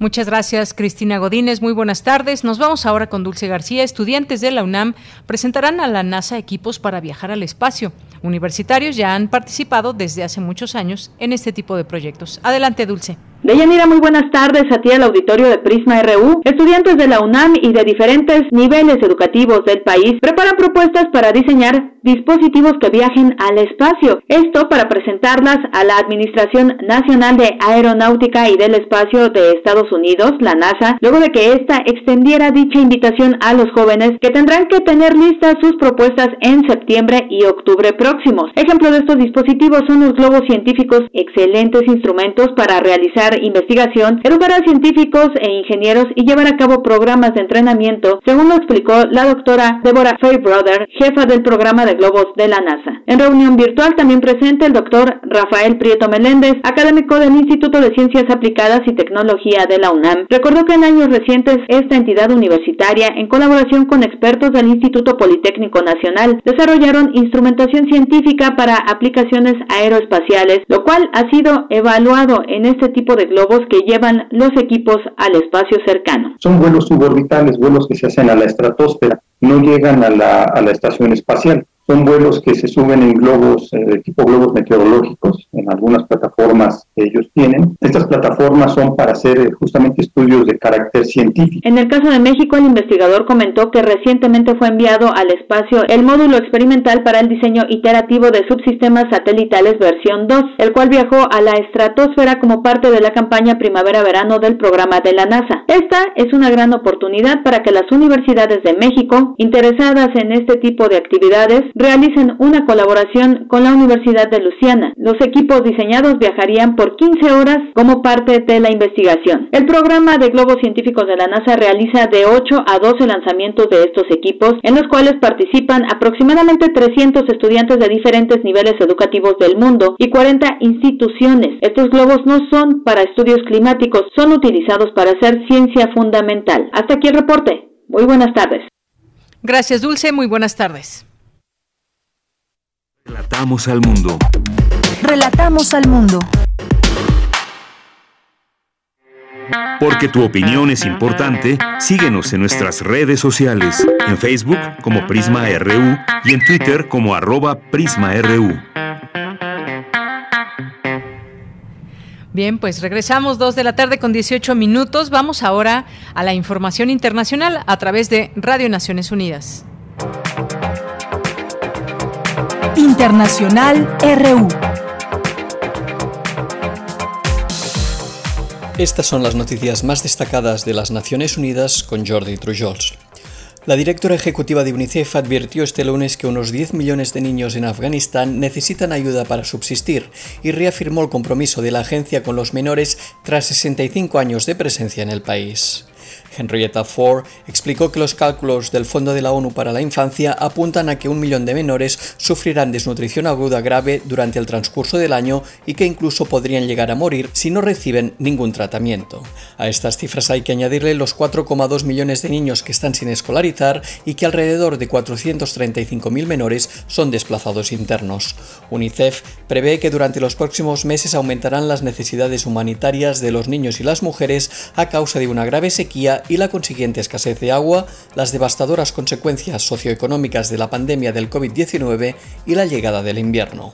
Ford anunció que UNICEF está ampliando sus programas destinados a salvar vidas de niños y mujeres que incluyen la prestación de servicios de salud, nutrición y agua a las familias desplazadas y que esperan ampliar estas operaciones a zonas a las que antes no se podía llegar debido a la inseguridad.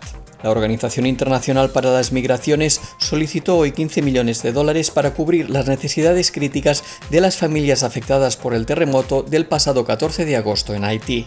El llamado urgente servirá para ayudar a las autoridades haitianas con el alojamiento, el refugio temporal, el apoyo a la salud mental y la prevención del COVID-19 para unas 137.000 familias que han quedado en situación crítica a causa del reciente seísmo que sacudió el sur de Haití. Según las cifras oficiales, el terremoto de 7,2 grados de magnitud causó unos 2.200 muertos, más de 12.000 heridos, casi 53.000 edificios derrumbados y otros 77.000 gravemente dañados. La agencia de la ONU estableció bases en cada una de las zonas más afectadas dos días después del sismo y distribuyó miles de láminas de plástico, kits de higiene, mantas, bidones portátiles y juegos de cocina para ayudar a mantener unas condiciones de vida mínimas para las familias afectadas. Asimismo, desplegó a su equipo de la matriz de seguimiento de desplazados para rastrear los movimientos y las necesidades de las poblaciones afectadas y determinar las condiciones de los refugios. Bajo el lema Construir rápidamente la resiliencia, este lunes comienza una nueva edición de la Semana Mundial del Agua que este año se celebrará íntegramente de forma virtual debido a la COVID-19. El encuentro buscará soluciones concretas a los mayores retos mundiales relacionados con el agua, empezando por la crisis climática e incluyendo la escasez de agua, la seguridad alimentaria, la salud, la biodiversidad y los impactos de la pandemia del coronavirus. Y hasta aquí las noticias más destacadas de las Naciones Unidas. Bien, continuamos dos de la tarde con 21 minutos y nos vamos a enlazar hasta Veracruz y ahí está ya en este enlace Brisa Gómez desde Veracruz, desde Radio Universidad Veracruzana. Ella es productora del programa Voz Universitaria y te saludo con mucho gusto desde aquí, desde esta estación hermana de Radio UNAM. Brisa, muy buenas tardes. Hola, ¿qué tal? Muy buenas tardes. Pues Brisa, me gustaría que nos platicaras, que compartieras con nuestro público lo que sucedió desafortunadamente el fin de semana allá en Veracruz, varias zonas afectadas, hay un constante monitoreo aún donde sigue habiendo pues estas distintas afectaciones. Hasta el momento teníamos cuenta de que eh, llevaban, había nueve muertos desafortunadamente por causas de este huracán que entró bastante fuerte con mucha agua a Veracruz. Cuéntanos, por favor. Así es, pues desde la noche del viernes, desde la tarde noche del viernes, eh, las fuerzas de tareas empezaron a preparar para el impacto del huracán Grace, que se esperaba para la noche del viernes, madrugada del sábado, y que finalmente impactó ya con severidad alrededor de las cuatro y media de la mañana en la zona norte de Veracruz, en particular en el municipio costero de Tecolutla. Sin embargo, pues por la estructura de este fenómeno meteorológico, pues las afectaciones eh, llegaron a diversos municipios, no solamente de la zona norte del estado. Hay que recordar que Veracruz es un estado bastante largo, ubicado en el Golfo de México, y que eh, colinda en la zona norte con Tamaulipas, donde también se tienen reportes de algunas afectaciones. Sin embargo, pues en el caso de Veracruz, pues el impacto del fenómeno meteorológico, te comentaba, es el municipio de Tecolutla, aunque resultaron también con afectaciones eh, pues considerables otros que se encuentran en la zona, como es el caso de Tuxpan, Martínez de la Torre, Álamo, eh, San Rafael, entre otros como Cazones de Herrera. Entre las afectaciones, bueno, pues además de las eh, viviendas, eh, algunas viviendas destechadas, algunas más encharcadas, hablando, por ejemplo, del municipio de Poza Rica, de 15 mil viviendas que ya se tienen registrados con daños, pues están las afectaciones en otros municipios, como el caso de Platón Sánchez, que pues por las condiciones en las que se encuentra geográficamente este municipio, ha recibido ayuda incluso del gobierno de Tamaulipas, debido a que pues es más fácil llegar en este momento por ahí, aunque también hay otros municipios, eh, entre los que te decía de Colutla, que es uno de los que recibió el impacto, pues que han estado sufriendo este tipo de necesidades. Ya muchas familias se han empezado a movilizar para llevar a pues a, a los afectados algunos apoyos relacionados con alimentos y víveres, y ropa, para poderles atender. Sin embargo, bueno, pues todavía hay algunas zonas que carecen de comunicación porque, bueno, pues a consecuencia de los vientos y la caída de algunos árboles es que las comunicaciones en algunos municipios todavía se dificultan. Además, hay que recordar que eh, Veracruz es un estado por donde el 30% de las aguas de escurrimiento atraviesan, entonces se mantiene un monitoreo constante por los ríos, de acuerdo con los reportes que está haciendo Protección Civil y el gobierno del estado, se están monitoreando las partes bajas de algunas de las cuencas, precisamente para garantizar que en una crecida no, no ocurran este tipo de situaciones. Jalapa, que es la capital, y si bien está aproximadamente a unas tres horas de distancia del punto donde impactó el fenómeno el fenómeno meteorológico fue también uno de los eh, una de las regiones afectadas y es donde se registró el fallecimiento lamentablemente de siete personas entre ellas eh, una persona adulta y el resto menores de edad a consecuencia de los deslaves de los cerros que sepultaron al menos dos viviendas y esto ocasionó movilización de las fuerzas de tarea entre ellos pues de la eh, Sedena y de la Marina quienes acudieron a atender estos eh, estas situaciones. Ya este fin de semana se llevaron a cabo los funerales y los eh, entierros de estas personas que fueron víctimas, entre ellas un bebé de 15 días de nacido, su madre, por supuesto, y sus hermanos y hermanas. Hasta el momento, bueno, pues este es el reporte que hay eh, de las afectaciones del primer momento. Mientras tanto, se anuncia que eh, continuarán llevándose a cabo actividades de tarea para la, limpieza de los municipios y de las afectaciones. Hay negocios todavía que se están eh, contabilizando para tener un padrón eh, sólido sobre la afectación en materia económica, así como también se están haciendo levantamientos de censos por municipio de las afectaciones que pudieron haber sufrido algunas viviendas.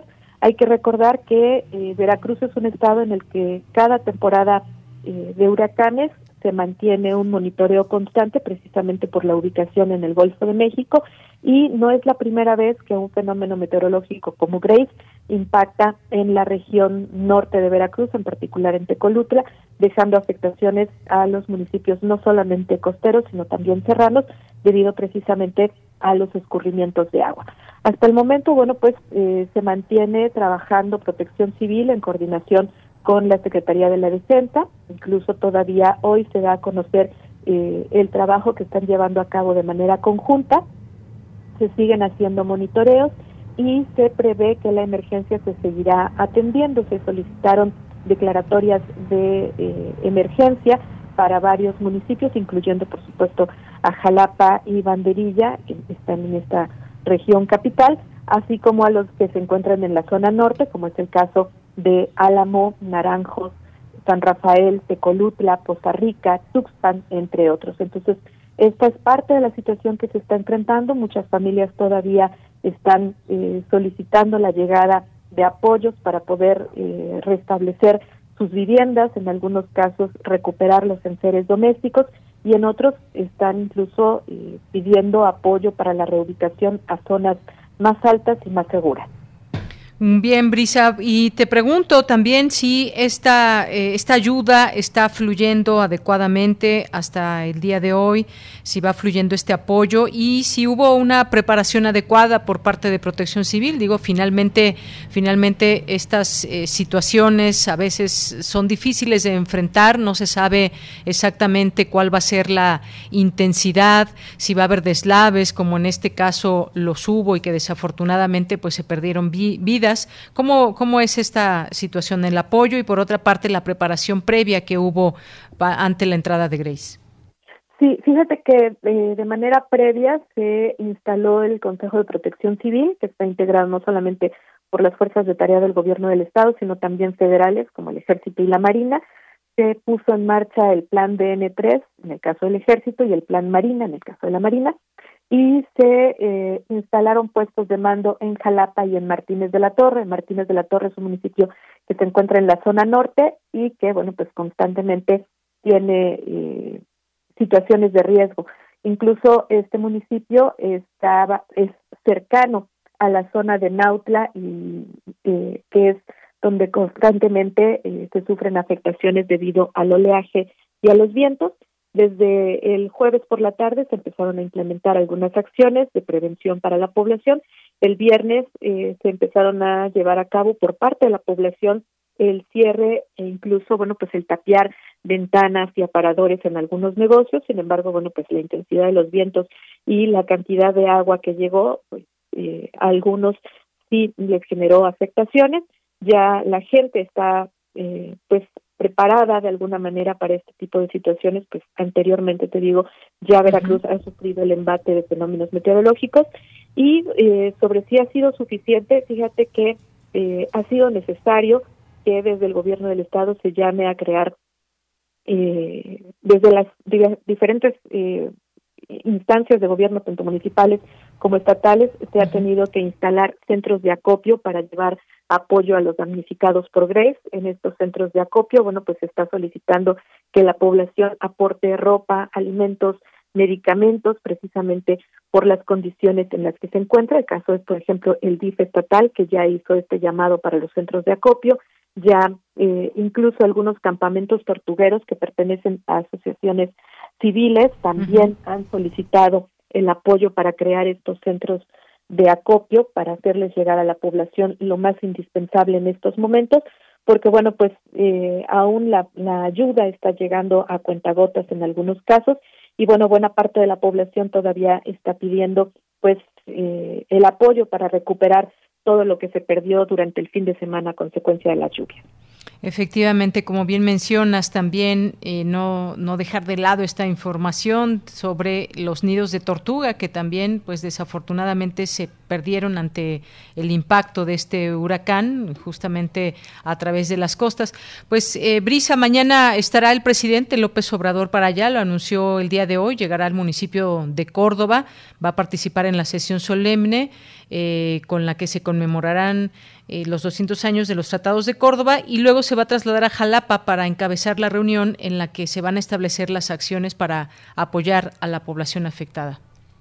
Así es, es parte de lo que se dio a conocer el día de hoy. Este evento eh, conmemorativo de los tratados de Córdoba será muy breve. La ciudad de Córdoba se encuentra a una distancia aproximadamente dos horas, dos horas y media de la capital del estado. Hay que tomar en cuenta que eh, estamos hablando que es un traslado por carretera y bueno, pues tomando en cuenta las condiciones en las que se encuentran por el momento los caminos, posiblemente tarde un poco más en llegar y la sesión eh, será transmitida a través de las redes sociales del gobierno del estado, como lo han estado haciendo durante los últimos días.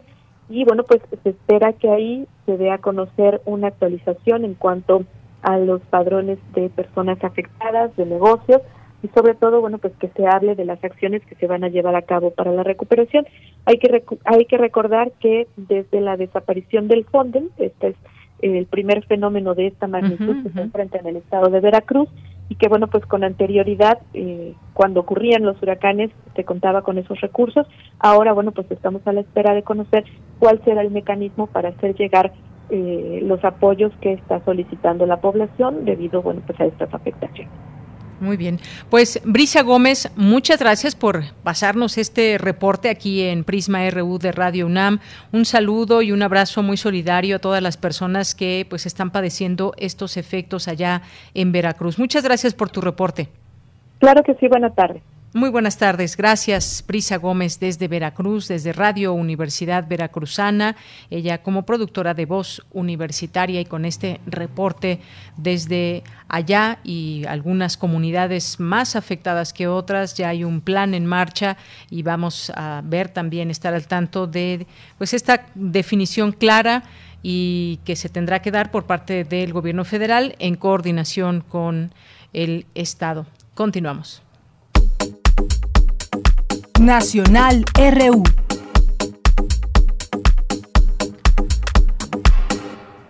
Bien, pues nos vamos a los temas nacionales. Uno de ellos da a conocer el, INEGI que mal respiratorio mayor causa de muerte en hospitales privados en 2020.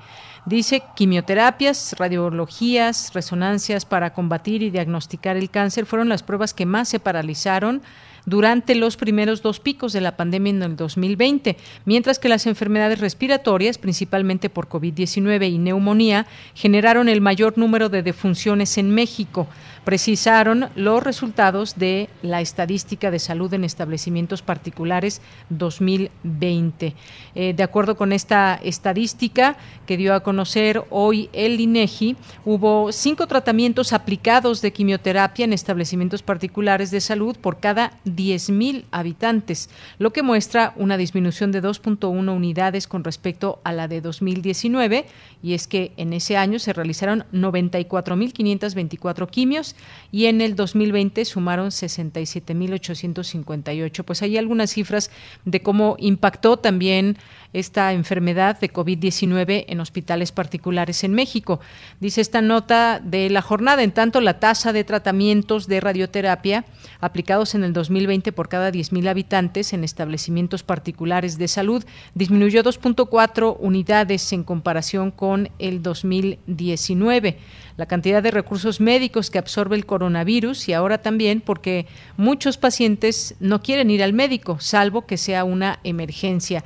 Algunos enfermos solicitan posponer varios meses sus revisiones por miedo a contagiarse. Pues esa es la realidad también que eh, que sucede en hospitales, en instituciones privadas que han dado prioridad también a la atención de enfermedades relacionadas con COVID-19 y muchas personas que pues han interrumpido sus tratamientos, personas que han interrumpido también sus estudios e incluso pues tratamientos tan importantes como ya escuchamos estas radioterapias, quimioterapias ligadas al cáncer.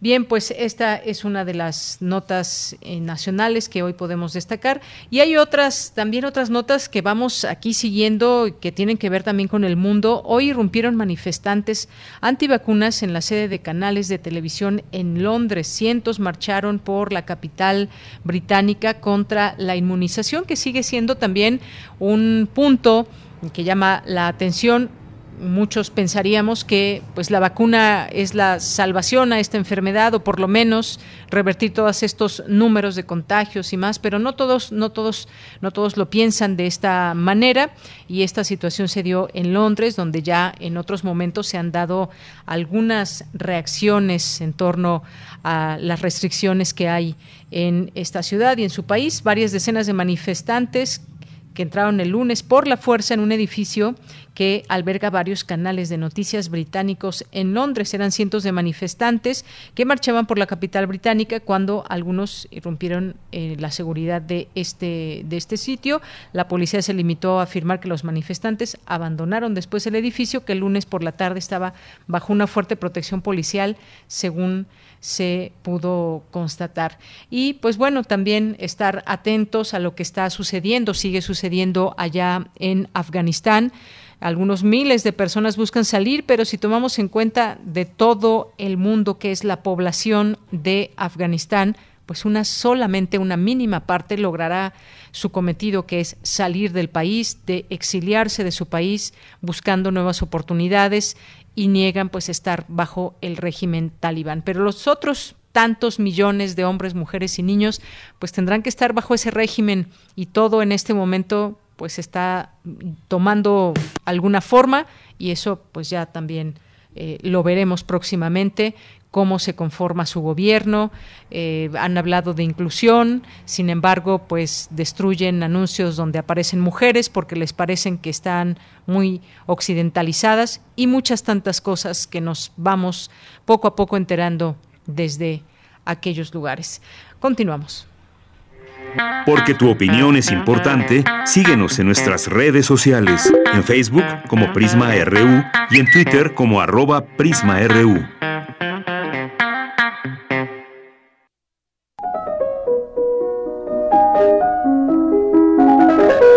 Cartografía RU con Otto Cázares. Bien, pues ya recibimos aquí a Otto Cázares.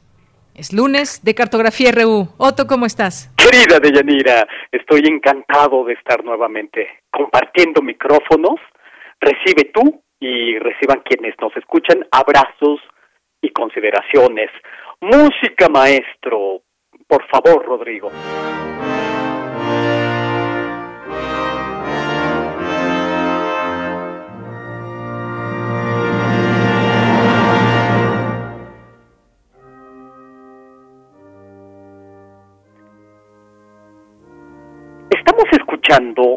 Las notas de la obertura de la ópera de 1836, Los Hugonotes de Giacomo Meyerbeer, un compositor judío alemán, quizás no un compositor de primer orden, pero que recordamos también porque recibió los mandobles de Richard Wagner, que no lo quería nada. Giacomo Meyerbeer hace ocurrir su ópera Los Hugonotes en el contexto de la noche de San Bartolomé, es decir, la noche del 23 al 24 de agosto de 1572, donde tuvo lugar el atroz exterminio de los hugonotes, es decir, de los calvinistas en las calles de París. En la ópera de Meyerbeer, muy al estilo de las historias que suelen verse llevadas al escenario operístico, Valentín y Raúl se aman, pero ella es católica y él protestante, él es calvinista. Cristianos enfrentados como Capuletos y Montescos. Y el libreto de la ópera se resuelve trágicamente cuando el fanático católico, padre de Valentín, solo al final cuando ya la masacre de los huganotes se había consumado, se da cuenta de que ha mandado a matar a su propia hija también, que por amor y muy patéticamente había abrazado al final la fe protestante. La ópera de Meyerbeer tiene lugar en las calles de París, en medio de los alborotos, eh, en medio de la masacre, y en la escena final se abren los cielos ante los huérfanos de los hugonotes asesinados. Eso con respecto a la ópera de Giacomo Meyerbeer. La noche de San Bartolomé es quizás uno de los episodios más atroces de la intolerancia religiosa. Ocurrió en el contexto de las guerras de religión que enfrentaban a la cristiandad entre católicos y protestantes, guerras de religión que en realidad eran guerras civiles, Ocurre, como he dicho, la noche del 23 al 24 de agosto de 1572. Esa noche se asesinó solo en París a 3.000 hugonotes, hombres, mujeres, niños. Hugonotes es la denominación extraña para referir a los calvinistas franceses, porque hacia mitad del siglo XVI se les llamó huguenots, es decir, confederados. Esta matanza también se conoció como las bodas de sangre por el reciente matrimonio en Francia de Catalina de Médicis con Enrique II. Esta matanza de calvinistas hugonotes buscaba evitar, en la medida de lo posible, una guerra contra España, católica acendrada, desde luego. Y todo esto bajo las pestañas de Michel de Montaigne, en la soledad de su torre estaba inventando el ensayo literario y escribía reflexiones sobre la libertad humana y sobre la mayor apuesta de la libertad, que es permanecer siendo uno mismo. Escribía esto en uno de los eh, siglos más intolerantes. Esa noche se exterminó a los hugonotes calvinistas. Recuerden que Juan Calvino fue el reformador de las ciudades francesas, Ginebra y Estrasburgo.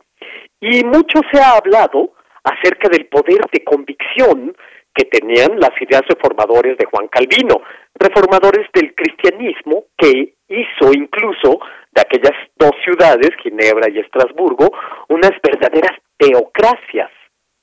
Juan Calvino tenía mano dura contra herejes y Juan Calvino no dudaba en mandar a la hoguera a cualquiera en la idea de reconstruir la iglesia pura de los orígenes. Hay un hermoso libro que yo recomiendo de Stefan Zweig de título Castelio contra Calvino, que habla precisamente del monstruo de la intolerancia en nombre del purismo. Juan Calvino hay que entenderlo como un gobernador de las almas y un gobernador de las conductas.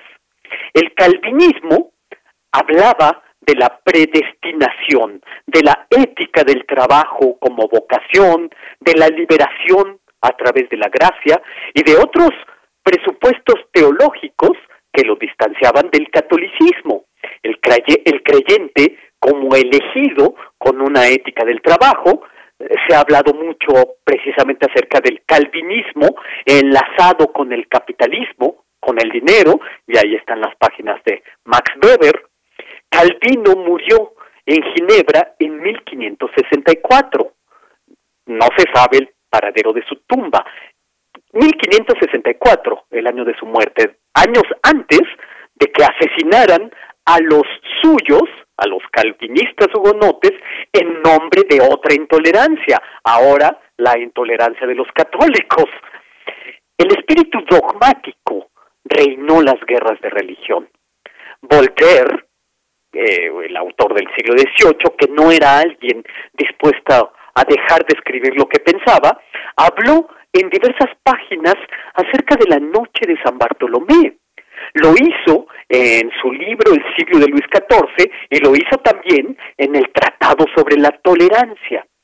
En el primero, el siglo de Luis XIV, Voltaire señaló los horrores del fanatismo y llamó incluso a declarar al fanatismo como una peste.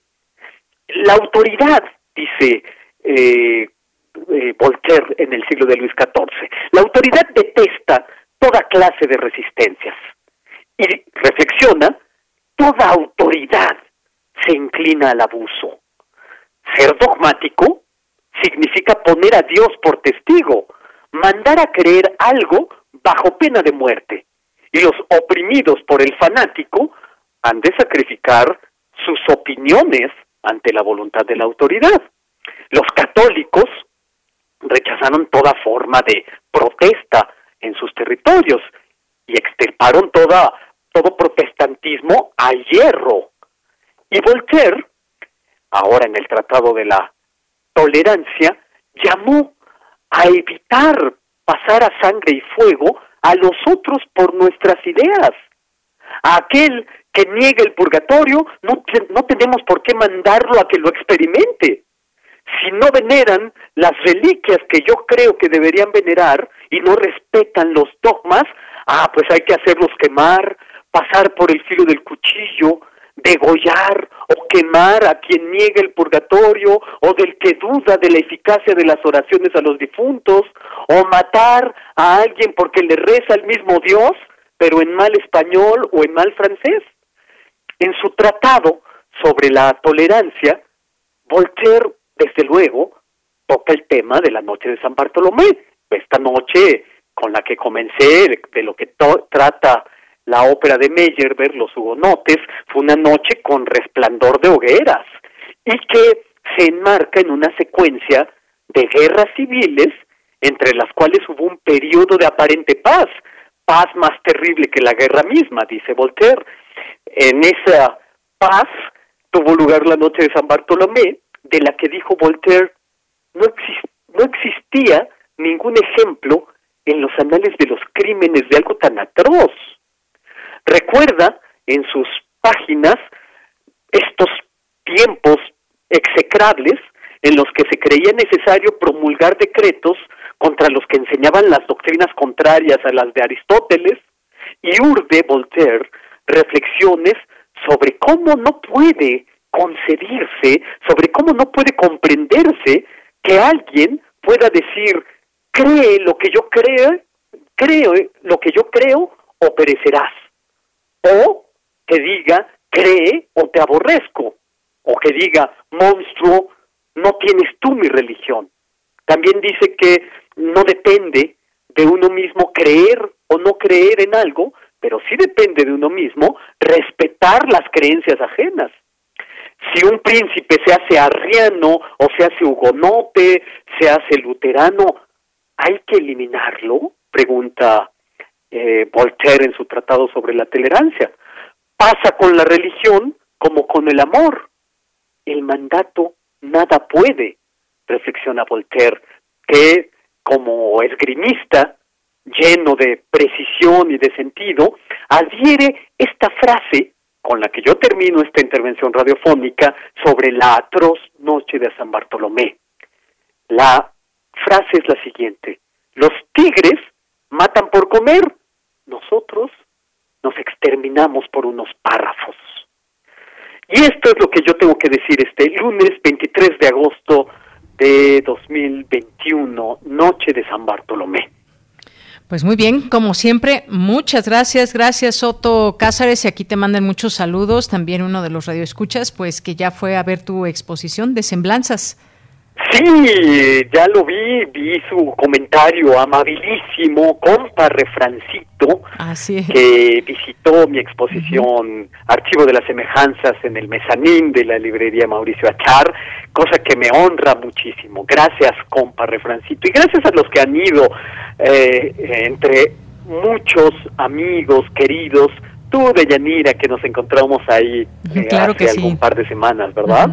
Por supuesto, sí, y además, bueno, veo que al igual que compra Refrancito la disfrutó mucho también, yo también la disfruté y pues bueno, nos permite esa mirada también de a conocer a, la parte artística, ese Otto artista, así que pues ahí queda la invitación hecha de nueva cuenta, Otto.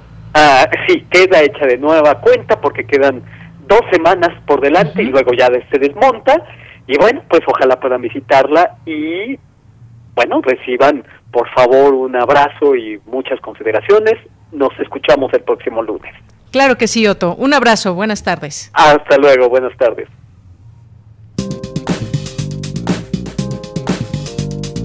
Cultura RU.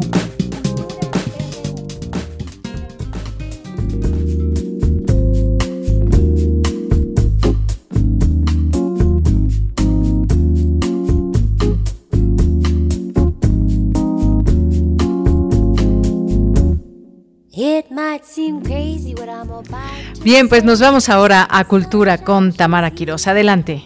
Deyanira, como siempre es un gusto saludarte y saludar al auditorio de Prisma RU. Gracias por escucharnos a través de las frecuencias de Radio UNAM. Iniciamos la semana con ustedes y lo hacemos compartiendo una propuesta musical. Les cuento que Flora Martínez, actriz y cantante colombo-canadiense, ha incursionado con éxito en la música. Flora Martínez tiene más de 25 años de trayectoria, ha trabajado en la televisión colombiana, en teatro, presentó la puesta en escena Frida Libre, un monólogo musical que presentó en varios países. De este trabajo discográfico, aquello, recientemente estrenó el sencillo Bolero Breve. Para saber más detalles, conversamos con Flora Martínez. Los y las invito a escuchar.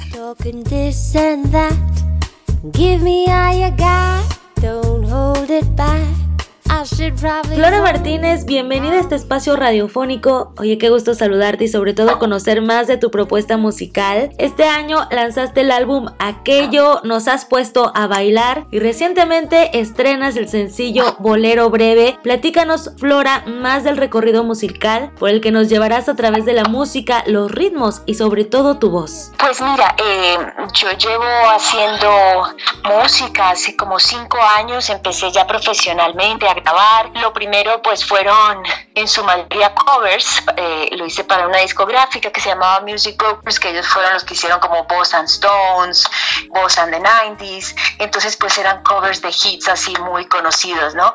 Pero realmente fue este año que empecé como cantautora, me debuté eh, al lado de mi esposo, que es mi productor musical, José Reynoso, un gran pianista, y entonces pues nos propusimos empezar a, todas esas letras que tenía ahí guardadas a ponerles música. Fue muy difícil solo hacer un, álbum corto como este, solamente cinco canciones, pues porque ya viste que la música está cambiando mucho, entonces dicen, no, ahora ya con cinco canciones que tenga un disco ya es suficiente porque la gente, sabes, está, hay, mucha música en el mercado. Entonces pues logramos estas cinco canciones eh, que como verás pues los estilos es totalmente ¿no?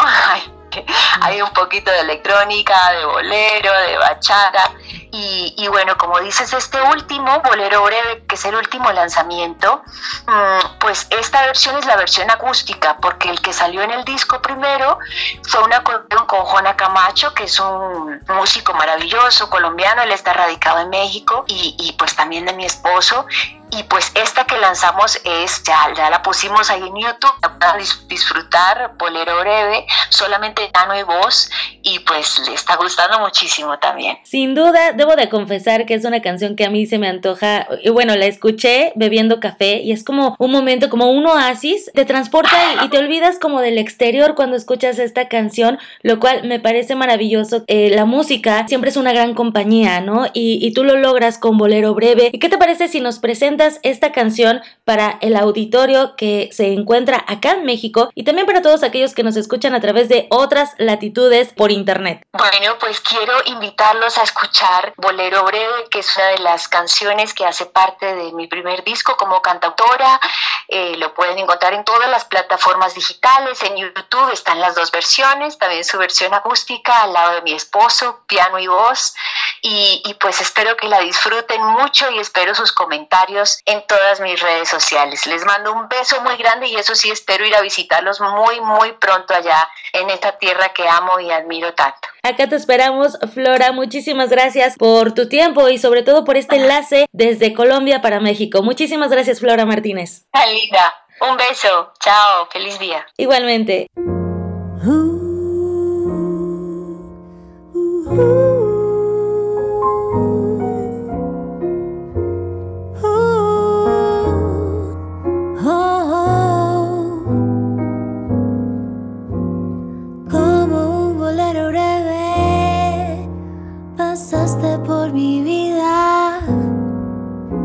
Rasgaste todo el cielo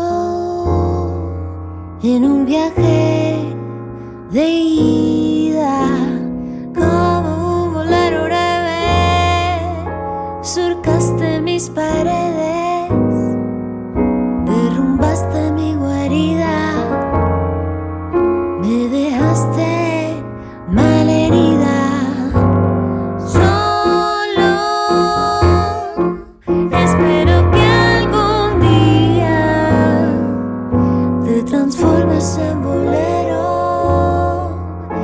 esos que siempre vuelven. Solo espero que algún día te transformes en bolero de esos que siempre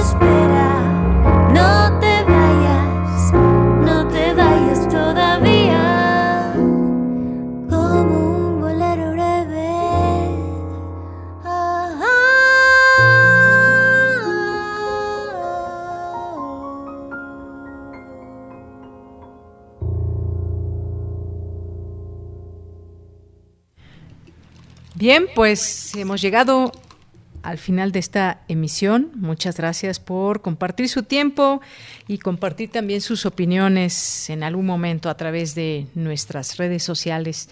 Pues ya casi nos vamos, llegamos al final de esta emisión.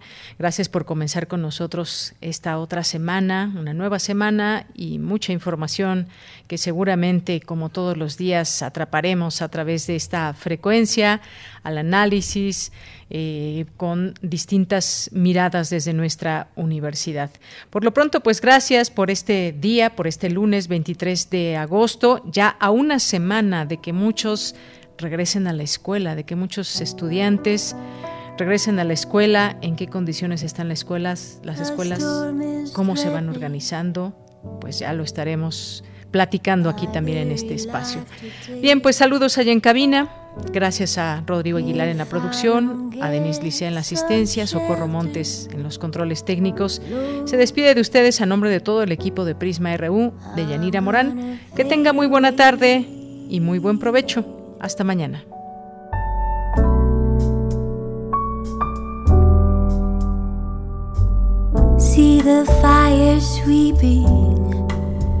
Our various streets today. Burns like a red coat carpet. That bullet's lost its way.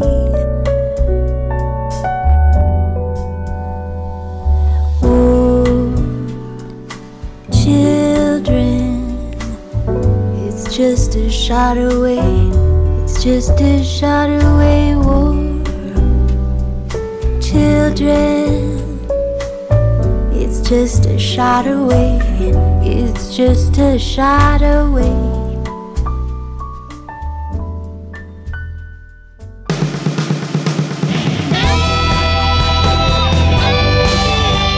Prisma RU. Relatamos al mundo.